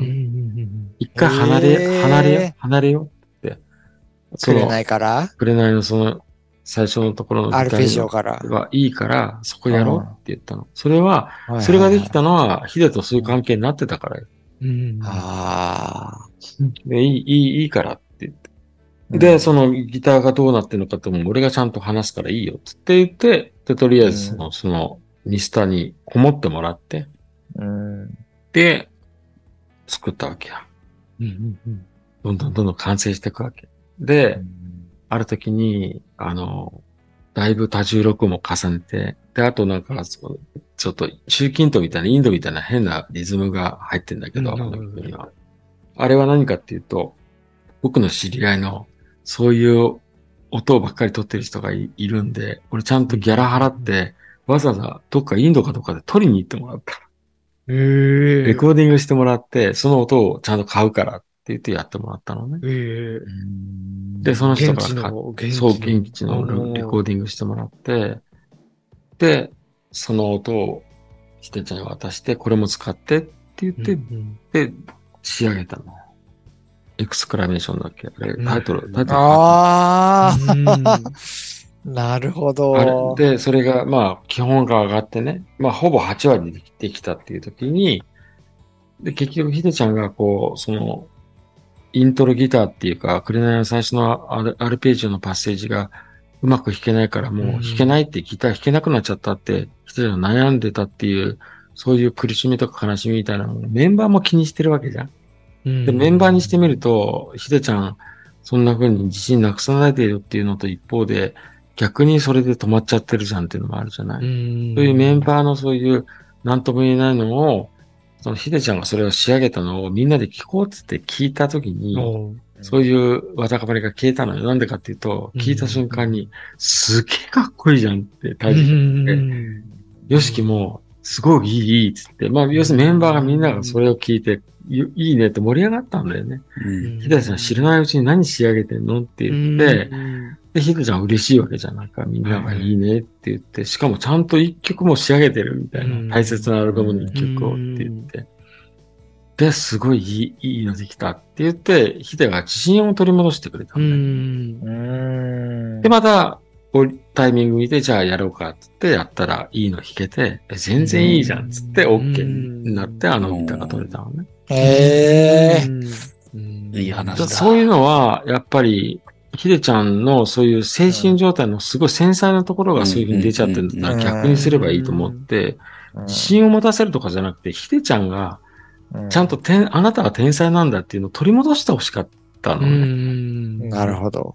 はい。要するに、試験みたいになんとなくマイナス思考で限定、限限定、減点式ではい人って見られると自信なくしちゃうじゃない。うん本当はいいもの持ってても、下の方から見られて、あなたこれダメですよね、これダメですねって言われたら。はいはいはい。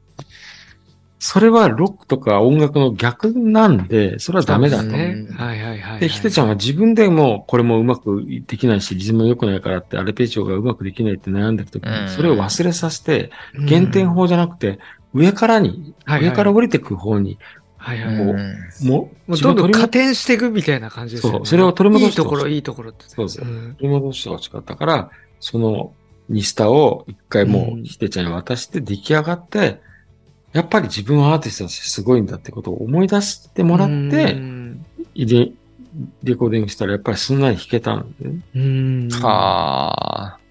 うん。それはその、やっぱりあの、XY の YOSHIKI のオーディションの YOSHIKI うん。の発言とすごい重なるんだけど、うん。あなたは素晴らしいって言う言うことが大事で、ここすごいね。ただ今回はこのプロジェクトに縁がないっていうのをうん。後で言うっていう言い方だとわかるんだけど、うん。うん、ちょっとピッチが甘いかなって言われたら、ピッチが甘くてダメな人になっちゃう。そんなこと誰も裁けないんですよ。うん。うん、それをよしく分かってるから素晴らしいって必ず言う。ううんんあれは同じことで、うんでちゃん素晴らしいんだ。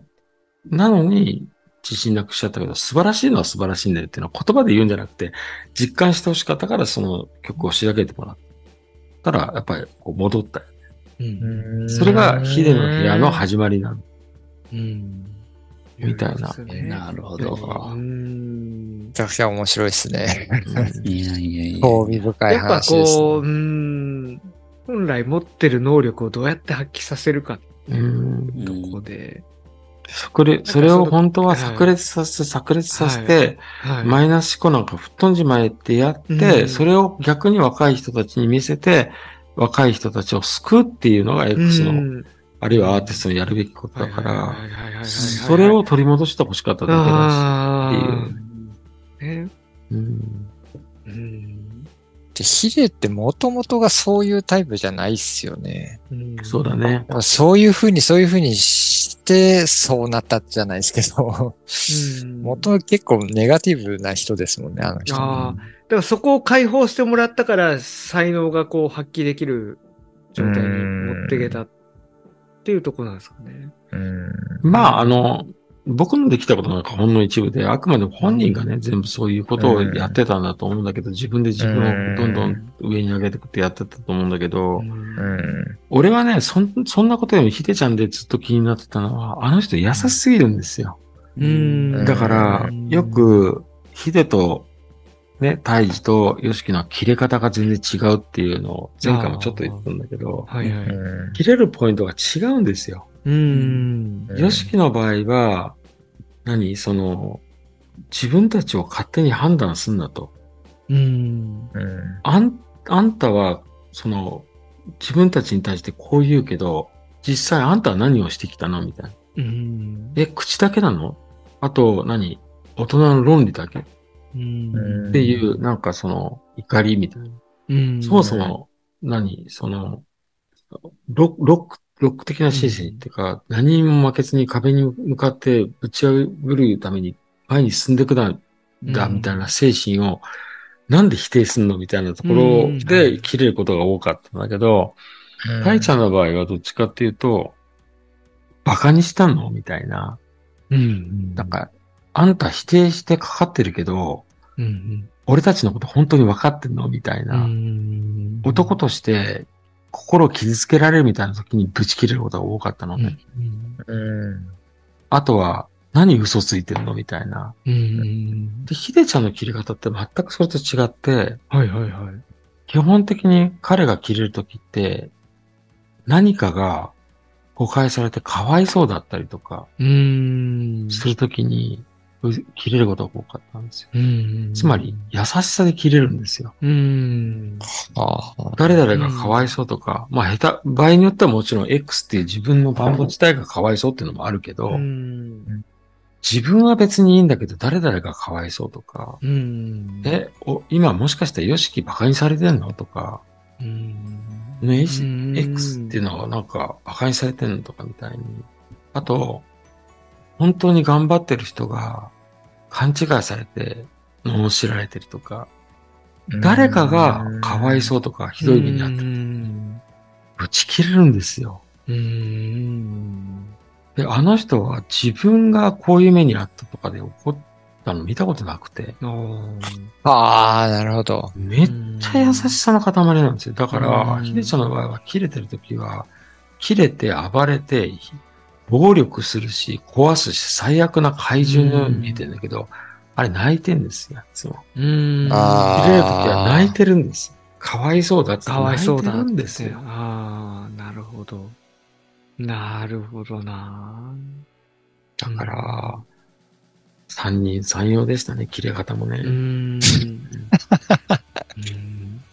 優しさですね。優しさうん。ひでちゃんの着れるのは優しさだったな。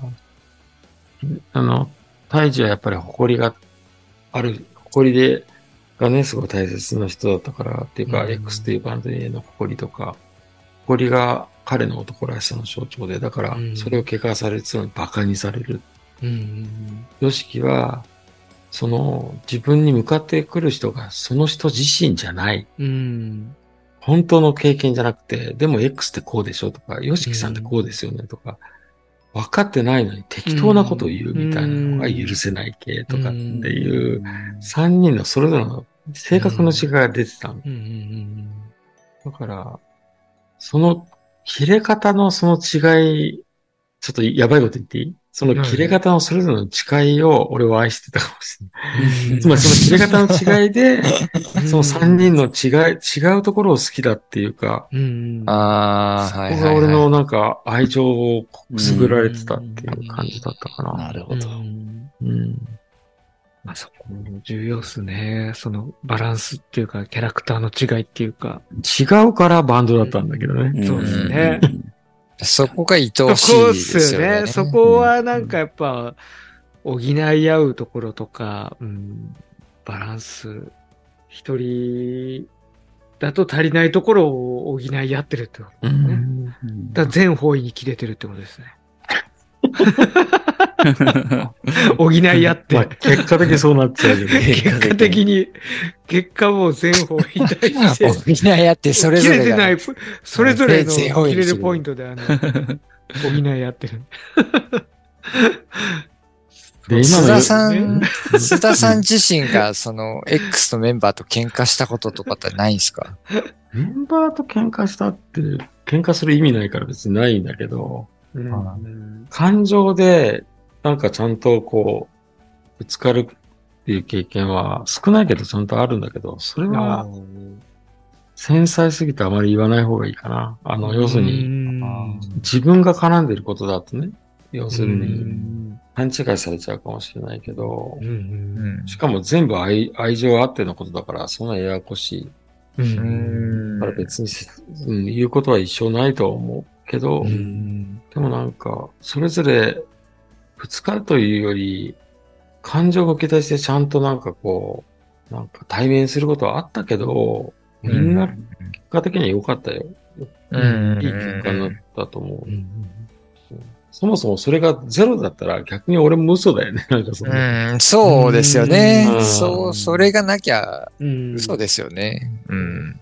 うんっていうか、メンバーになんか一言言いたいっていうのが、ね、メンバーがあれだけ、俺がこんな話してわかる通り、メンバーがすごいなと思うメンバーだから、うん。あまりなかったけど、うん。僕自身がいつも穏やかかってたら、そのブチ切れてばっかりの人だったからさ、うん。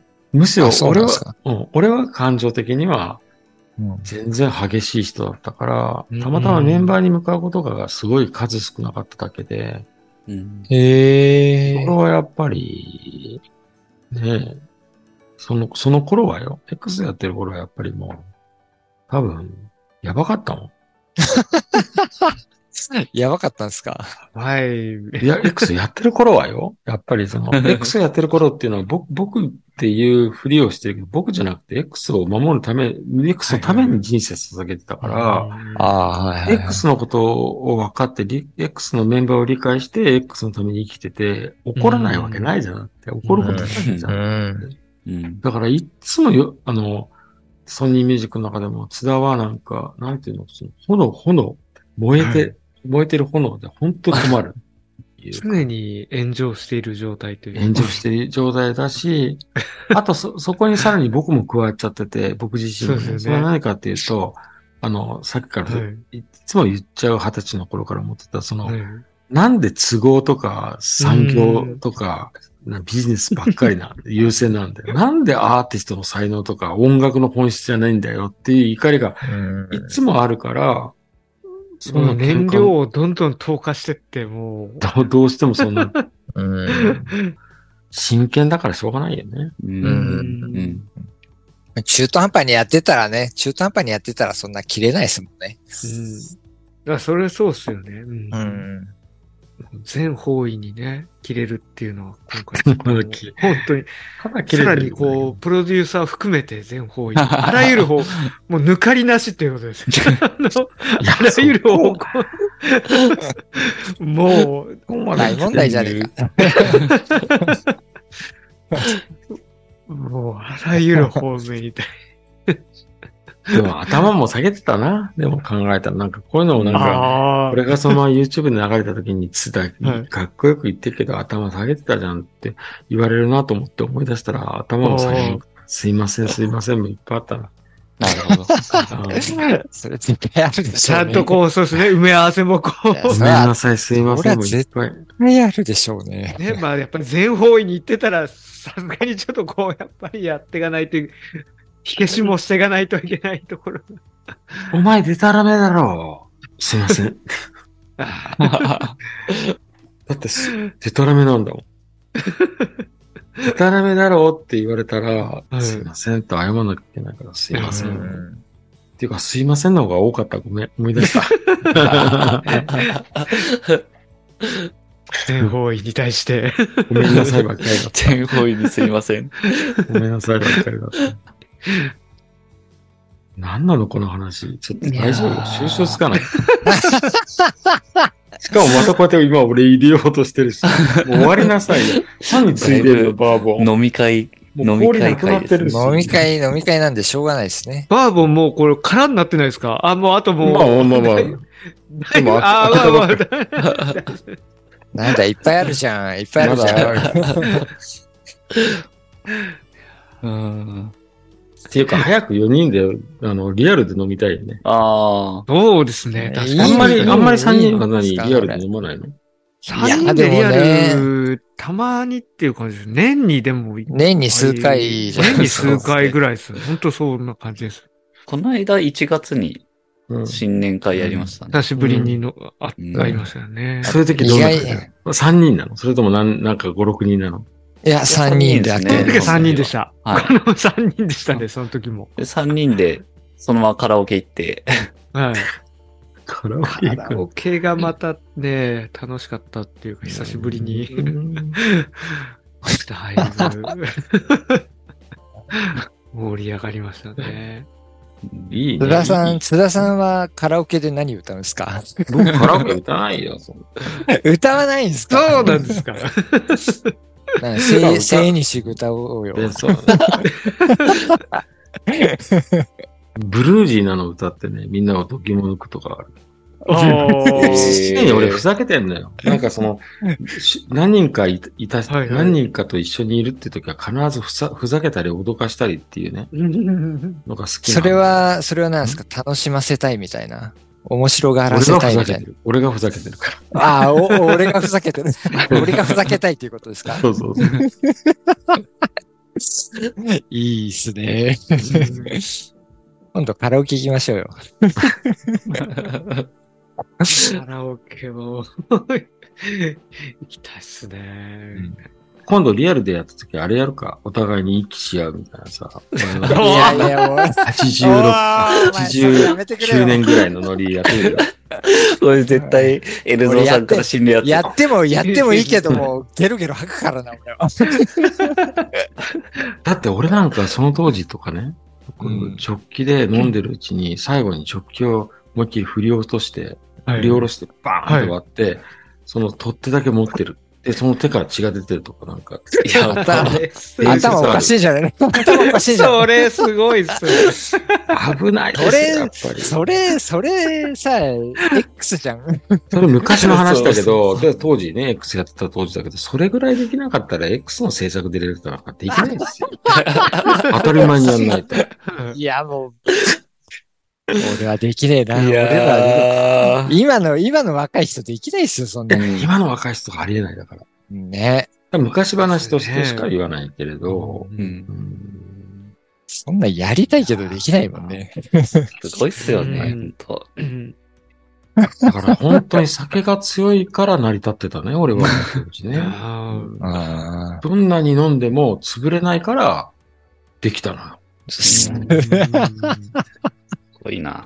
それすごいっすね。そう言うと、ただ、ただ強いっぽいけど、全然ふ、振ってくないから俺自分で話すとね。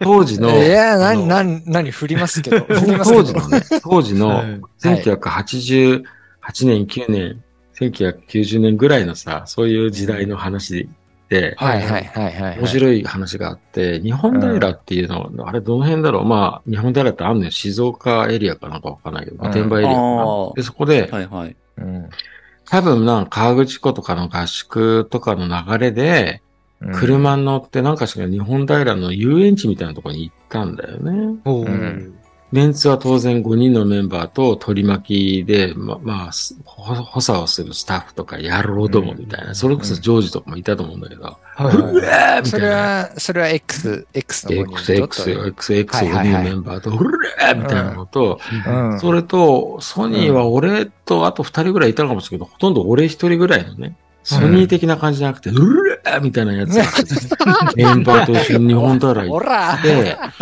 ほんでなんかしないけどなんか遊園地があるみたいな感じになって、遊園地がある。ちょっとなんか遊んでいきましょうよみたいな感じになって。で、これね、面白いのは、こうこういう言い方するのは、ジョージとかでわかる通り、割と取り取り巻きっていうか、その、うんスタッフ的な、そのメメンバーの付き人的な奴らはみんなそういう喋り方するんだけど、うん。5人のメンバーはもっと紳士なのね。ももっと可愛い喋り方っていうか。かわいいですもんね。なんだけど、その、うんその、スタッフ的なことを補佐してる野郎どもはみんな、うら、あんとかあんとかですやって感じなのね。わからんけど、なんか、そういうメンツで、なんかへんてこりんなデコボコで、で、遊園地行って、そしたら、なんかしないけど、あ、なんかジェットコースターあるじゃないですか、みたいになって、で、メンバーが面白そうだ、面白そうだ、とかって言って、これ、ヨシキは前ね、ヨシキの隣にヒデちゃんが乗っててって、ね、思い出話を割とこの数年以内のニコ生で行ったことがあるぐらい、ヨシキも覚えてるんだけど、うんそのジェットコースター乗って、で、そのみんなでぐるぐる回ろうよと話になったんだけど、俺ジェットコースター大っ嫌いなのよ。うんあそうなんだ俺弱いの。怖いですか？怖いですか？じ自分の想像してるとこじゃないとこにどんどん連れて帰るのが苦手で、めっちゃ怖怖怖くなっちゃうから嫌なのね。。で、だから俺は、あ、俺は乗らな乗らないからいいやって言ったらさ、うん多分メンバーは別に気にしなかったと思うんだ。メンバーだけで楽しもうなんだけど、うん野郎どもが許さないのよ。うん津田さん。ああ、津田さんはね、メンバーを引っ張っていく立場でしょ。ゼロミターで。それジョージ津田さんがメンバーをでしょ連れて引っ張っていかなきゃいけないの。津田さんがジェットコースター怖いとかありえねえっすよみたいな。それジョージさんでしょ言ってんのさ。いやかジョージじゃなかったと思うんだけど、まあそんな感じになっちゃったのよ。ほんで、そう、で、そうなった時に、俺もね、実はなんだかんだ言って、絶対に俺が守るみたいな、特にそれってまだ1988年か9年ぐらいだったから、うん全然俺がね、メンバーのことを守るし、リードするっていう立場だった頃なので、まだね、よ。し、じゃあ俺はね、そういう時に、確かに言われる通りだなと、俺が毅然としてなかったら ダメだなと思ったんだけど、本当に嫌いだからどうしようかなと思ったの。うん。で、でも俺ふざけて生きてるんで、ふざけて生きてるってのは本当は怖いもんないんで、しょうがないなと思って、じゃあわかった。じゃあ乗るわって言って、じゃあ俺怖いっていうスイッチオフにしちゃえばいいやと思ったの。まあたまにやるんだけど、怖いスイッチをオフにしちゃえば本当は怖いもんなんかないっていう、なんかそういう生き方してる変な人なんで、変な人だね。しょ。うが、しょうがないからオフにするしかないなと思って、じゃあガチャンって言って始まると。そしたら、バカが、だったら俺、あの、どんだけ我慢できるか我慢大会にしましょうよとか。いや、バカじゃないの？だから一回、ジェットコースター終わったら終わりじゃなくて、うん何回我慢できるか我慢大会しようってバカが言い出したのね。それ X のさ、メンバーじゃないわけですよ、ね。メンバーじゃないよ。そんでさ、一どっかのバ回だけだカでしょ？一回だけ俺はさ、こう、スイッチオフにして乗り切ろうと思ったんで、はぁと思ったのね。ほんで、じゃあガチャンって始まりますってさ、俺係員の人がいるじゃん。そしたら係員の人が、あの、もうそろそろ閉館なんでって言ったから、俺やった一回で済むと思ったの。そしたら、閉館なんで、皆さん、スイッチいつも消してる中全部オフ、あオンにして見せちゃいますよっていうわけ。ジェットコースターの中を。その、暗くなってるな、なんかこう、何く、なんていうのか、外側を走るジェットコースターじゃなくて、なんか、闇の中を走るやつよ。要するになんだっけ、あの、ディズニーランドのなんとかみたいに、ああ、見えないところをやるジェットコースター。なのに、全部赤いつけるってわけ。やめてくれよと思って、怖いじゃん。おまけに、だから、もう閉館なんで、何回乗ってもいいですよって何回乗ってもじゃねえよなって。俺はもうよ乗りたくねえよって話で。みたいな。で、俺やっぱり降りようかなと思って、ガチャンって始まっちゃったの。なんか。うん始まっちゃった。だってタンダタンダタンダタンダタンダタンダタンダタンガッガン。ガンガンガンガンガンガン始まったね。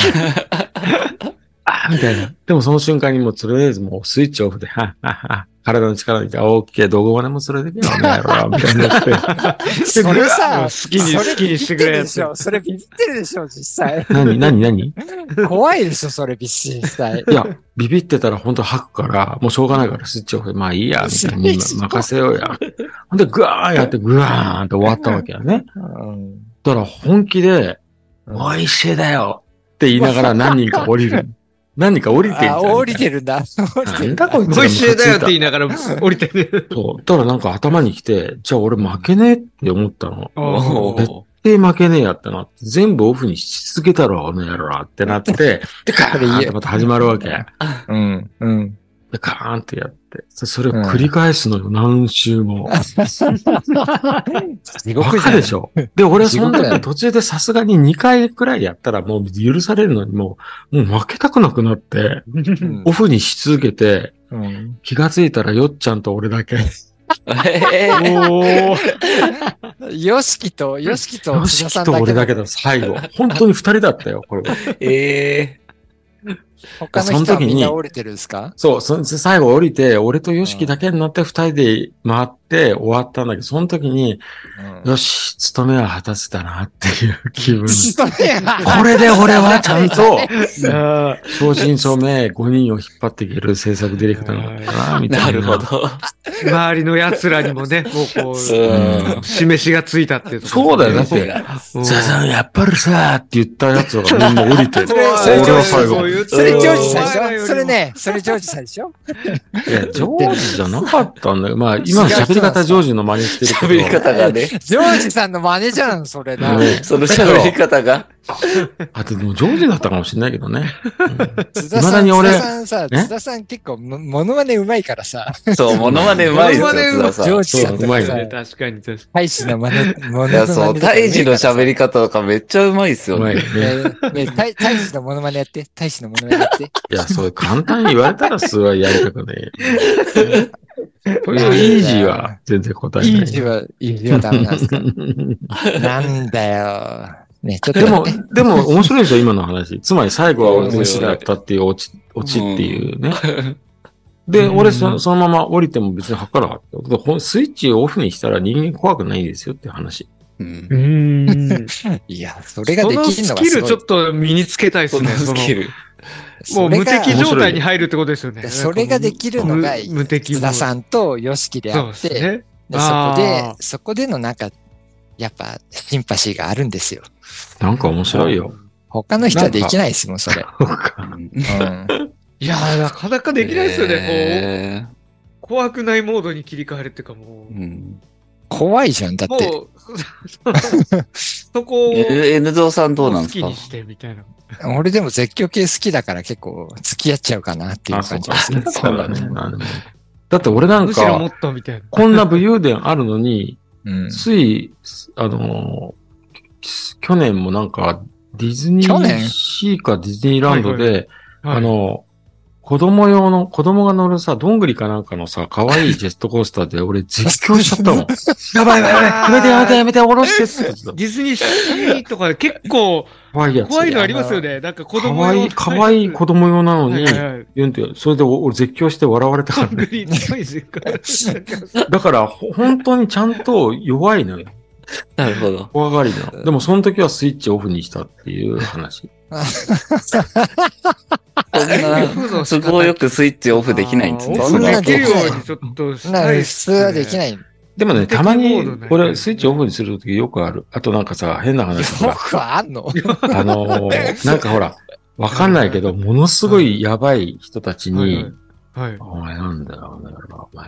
えーあのその、その状況があんまないんですよ。まあまあな、俺もあんまりないんだけど、本当数えるぐらいしか、たまたまそういう風になぜかなっちゃったことがあって、目の前ですごい聞かされて、なんかこう、やるぞみたいな感じになったんだけど、その時も、これ、めんどくさいなと思ったのと、はいはい。あの、もちろんなんか、ボコボコにやられるのも嫌なんだけど、そういいう時間が嫌だったの、その時になんか。なんか、薄暗い、なんかお酒を飲むとこでなんかでそうなっちゃったのね。因縁つけられたみたいな感じで、うん表出ろみたいになったんだけど、うん。その時もやっぱり、そのごたごたになりたくないなと思った瞬間にもう、あ、なんかのスイッチをオフにしたの。つまり、怖がるとか、やばいっていうのをオフにして、全然いいんだけどさっていう、もう、オフにして対応しようと思ったの。ほんで、言われたことに対して、はぁとか言うんじゃなくて、黙って相手の目を見て、ただただ残念だな。俺そういうつもりでなんかいないのに。お互い悲しいんだよなと思いながら、いや、そうですかって黙って目を見たのね。そしたら相手は睨みつけて、この殺すぞぐらいの勢いで、ちょっと出ろやって言うから、で、周りもなんかやばいやばいってなってるから、でも、それでもその表出るまで残念だな、しょうがないな。俺は悲しいよっていう気持ちで、それを目、目で黙って目目で見見ながらそれを表現しながら外へ出て、ガチャって閉めた瞬間、悪いな、これやらないと染みつがつかないんでごめんなって言って。謝る。でも一回出たら大丈夫なんで、ちょっと来てくださいよ。ああ、ガチャッと違うね戻って、今度肩組み出してさ、あこのお兄さんなんかいい感じなんだよとか。いちいちなんで出るのと思ったんだけど、なんか、あるんだろうね、そういう流儀があありますよね。なるほどそういう人ははいそういう人の論理があって。あるんだよ。だからまあ、ね結局それもなんかいい感じで終わるみたいな、なんかそういうのあるんだよね。だから、そこはなんか筋通さなきゃいけないみたいな。だからうん、オフにするっていうのは、要するに、その、あ、うんなんかそのペースじゃなくて、俺、自分でいるっていう感じなんか、うんこれは俺なんだっていうふうに、保つためにこう、スイッチ切るみたいなね。なるほどね。ットコースターにされるがままに、こう、あの、面白いですね、い津田やさんね。こう自分を保つために、こう。あるよ。ー、すごい。あとさ、音楽系で言う、音楽系で言うとさ、俺ほら、キーボードでね、うん。あの、二十歳でミュージシャンになってって言ったら、うん。なんか、割とこう、僕、ローズピアノっていうね、まあ、電気ピアノが得意だったんで、ローズ、ローズの津田って言われてて、よく重宝されてたんだけど、ある時に、FM の公開録音、公開、公開放送か。生放送みたいなので、で、ソソニーミュージックのアーティストとコロンビアのアーティストの二人のアーティスト、両方とも僕はそのサポートしてたんで、その二人のアーティストと、その当時その両方をプロデュースしていた松任谷正隆さんっていうね、松任谷由実さんの旦那さんで、僕も尊敬してる松任谷さん、松隆さんもお迎えして、じゃあ今日はって言って、その生放送。で演奏をすることになったわけですよ、FM 東京で。なんか、FM 東京で公開でね、うん。生放送でうん。何曲もやるとかって言ったら、ちょっと一瞬緊張しそうになったのね。うん。で、なんか、やっぱりまだほら大学生だし、まだうね、ミュージシャンとしてはまあ、プロだけどね、ペーペーだしと思って、やばい、ちょっとビビるぞと思った時、またそれもさ、まあビビるっての嫌だなと思って、またスイッチオフにしたのよ、その時の。要するに、普段できる演奏よりも下の演奏はないなと思って、それは嫌だなと思って、オフにしちゃった。ね。そして、待ってる間、演奏まで5分ぐらいあるじゃん。ね。うん喋りがあるじゃん。その瞬間に、え？ちょっと待ってよと思ってワクワクしちゃったのは、俺がものすごい勢いで間違ったり、めっちゃ自分だけ速いスピードで速い、あの、弾いたりしてぐちゃぐちゃにしちゃったら番組が全部ぐめちゃちゃくちゃ、ぐちゃになるの？めちゃくちゃ迷惑だから。めちゃめちゃ迷惑だからね、それ。それだけ、今俺にはそういうチャンスが与えられてんのと思ったら、ワク。ワクしちゃって、チャンスじゃねえからね、それ。俺全部壊せるんだ、みたいな風に思った瞬間に、じゃあどうぞと始まったら、最高の演奏で終わっちゃったな。最高の演奏で終わっちゃった。後で自分で登録聞いたときに、え、俺こんなに上手いの？と思った。えらそれも結局オフにしちゃえば勝ちなんだなっていう、要するにビビってるからダメなんで、超えちゃえばいいんだな、みたいな。ふざけちゃえばいいんだなっていうのを自分で学んだの。あああ、なるほどね。それはもう、それなんかヨシキイズムじゃないですか？だから、だから、だからね、俺は自分で似てる、自分で似てるとは言わないけど、なんかちょっと、なんかちょっと彷彿とさせで、よ、るよね。ヨシキもなんかそういう感じする、しますじゃん、みたいな。多分、また別のアプローチなんだけど、なんかちょっとかすかに似てるところは、アプローチは違ってますよやっぱね根本が同じだと思うんですよな。んかね、ううんん。根っこが。そう。んやっちゃえみたいなさ。うん。そう、そういうなんか精神性というかさ、そこのなんか、そこがなんか共通していればなんかね、アプローチが違ってもなんか同じものが出てるというか、うんそういうのをすごい感じるんですよね。うんそうだね。うんうんいや、いいね。やっぱりバンドやって音楽分かってるメンバーとかって喋って楽しいな。うんまあ、名盤ラジオは僕はある人から教えてもらって、うんあ、そうなんですか。ある、うんある僕のフォロワーから教えてもらって、はいそのフォロワーの人が、D、俺は DM 開放してて、誰でも僕に DM 書いていいようになってるんだね、実は。で、で、その、あるファフォロワーの人が DM で、もう定期的に名盤ラジオを送るの。ああ、送そうってる定期的に。すすごい、なんかその。うぜえ、うぜえやろうじゃないですか。ほんでなんか、確かに聞いてみたらいいいいなと思って。えでちゃんといい最初どれだったんでしたっけ？一番最初、一番最初なんだろうな。一ヨ番最初のプロフェッショナルとか、その辺いや、全然それより前だよ。あ、もっと前ですか？ずっと前に何か送ってくれて、それ聞いて、ああ、いいなみたいな。それからなんか好感を持ってたまに聞いてて。なるほど。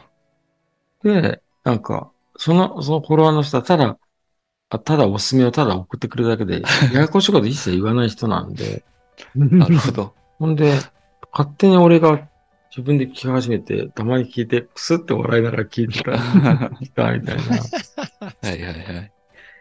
ヒデに誇れるのかって。そう。で、あれ。そのでも、もう我慢できなくなった。絵を聞いた瞬間にもう我慢できなくなって、えそんな。んあれは良かったんですか？ああれかったんです。いや、あれは、まるでその、危ないことを言ってるようだけど、これは相当三人がピュアじゃなきゃ無理だなと思ったのね。うん。ピュアじゃないっていうか、なんかいい、逆にやらしいのがあったら無理だもん、あんなこと言えないな、うん。だと思って、うん。三人、さしかも三人だからね、一人じゃないから、うんなんて一部だ。もう、もう我慢できない。会いたい、会いたいみたいな。ヒデに誇れんのはって言ったのは俺ですけどね。そうそうですね。それをね、ちゃんとタイトルに使いましたよ。そうそうそう。過激さもちゃんとあって、すごいなぁ、みたいな。あと、その場合、なんだっけ？な、何、何かの解釈が、あの、結構当たってるなと思ったの。なんだっけな。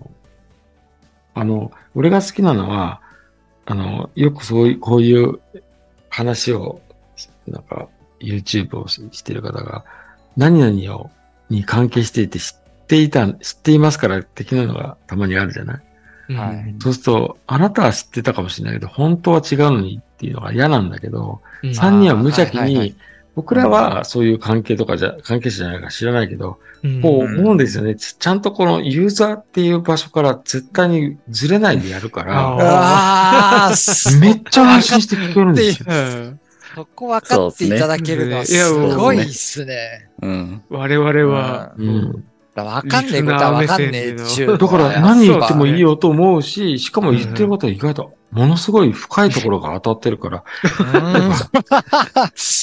本当ですか？分かってるファンって一番好きだから、やっぱり関係者。分かってくれてるファン。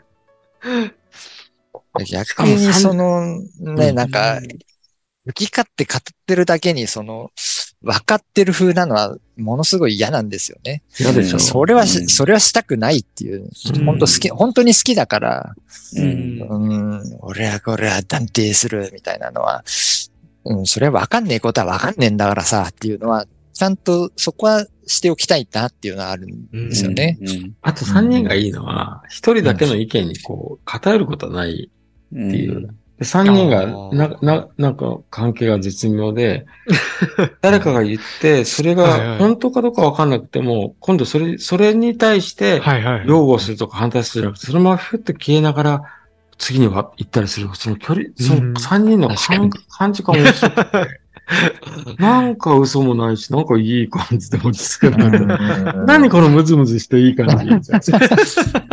う確かに。ん、まあだから好きなことに嘘はつきたくないっていうかね。うんやっぱうんそこは好きだからね。知ったかぶりもしたくないしっていうのは。うん。そこはなんかちゃんとあるっちゃあるんですけどね。でまあ、うん適当で、適当ですけどね。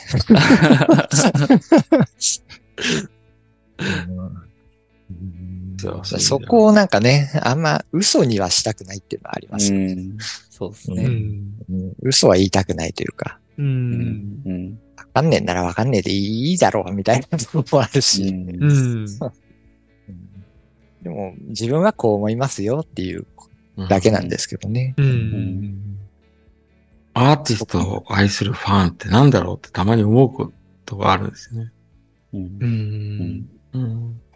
ファンってなん。だろうと思うことあるん。ですよ。僕誰かのファンじゃないん。ですよ。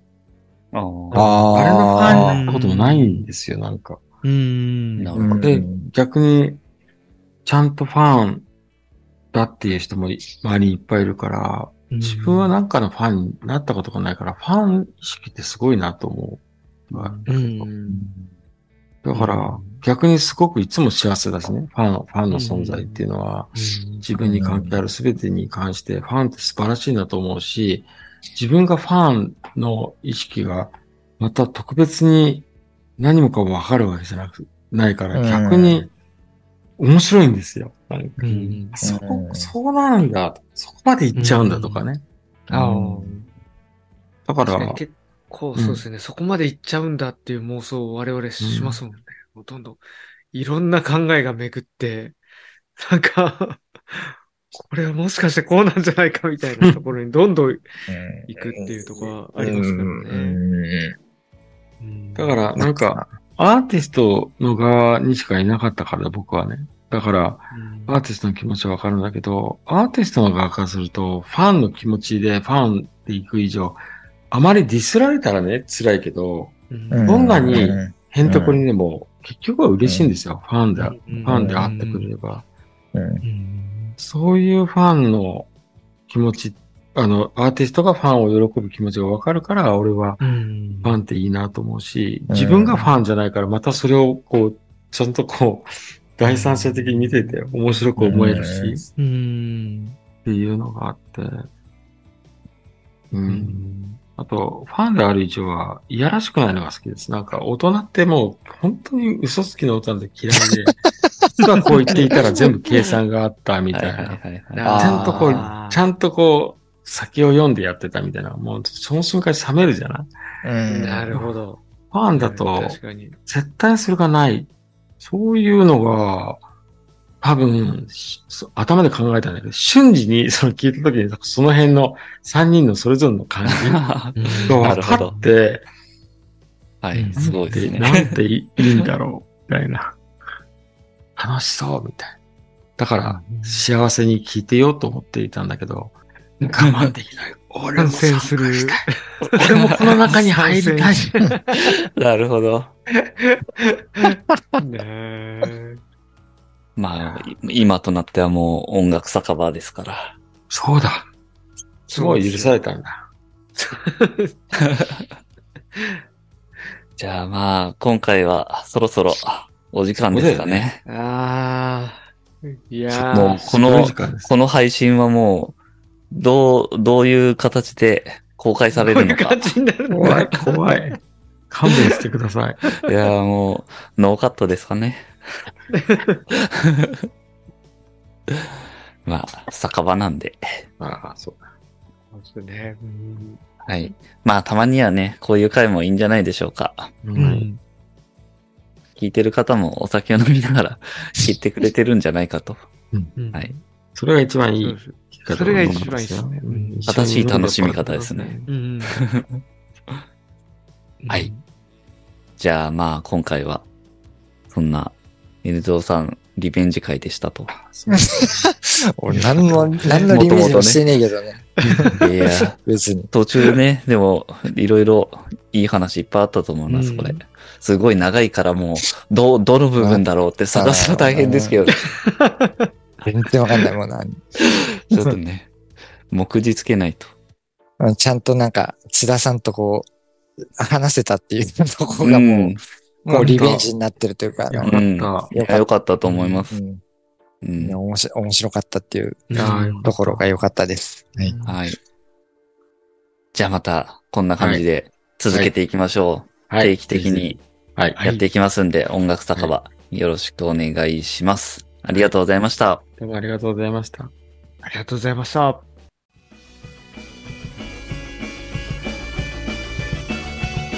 名盤ラジオ。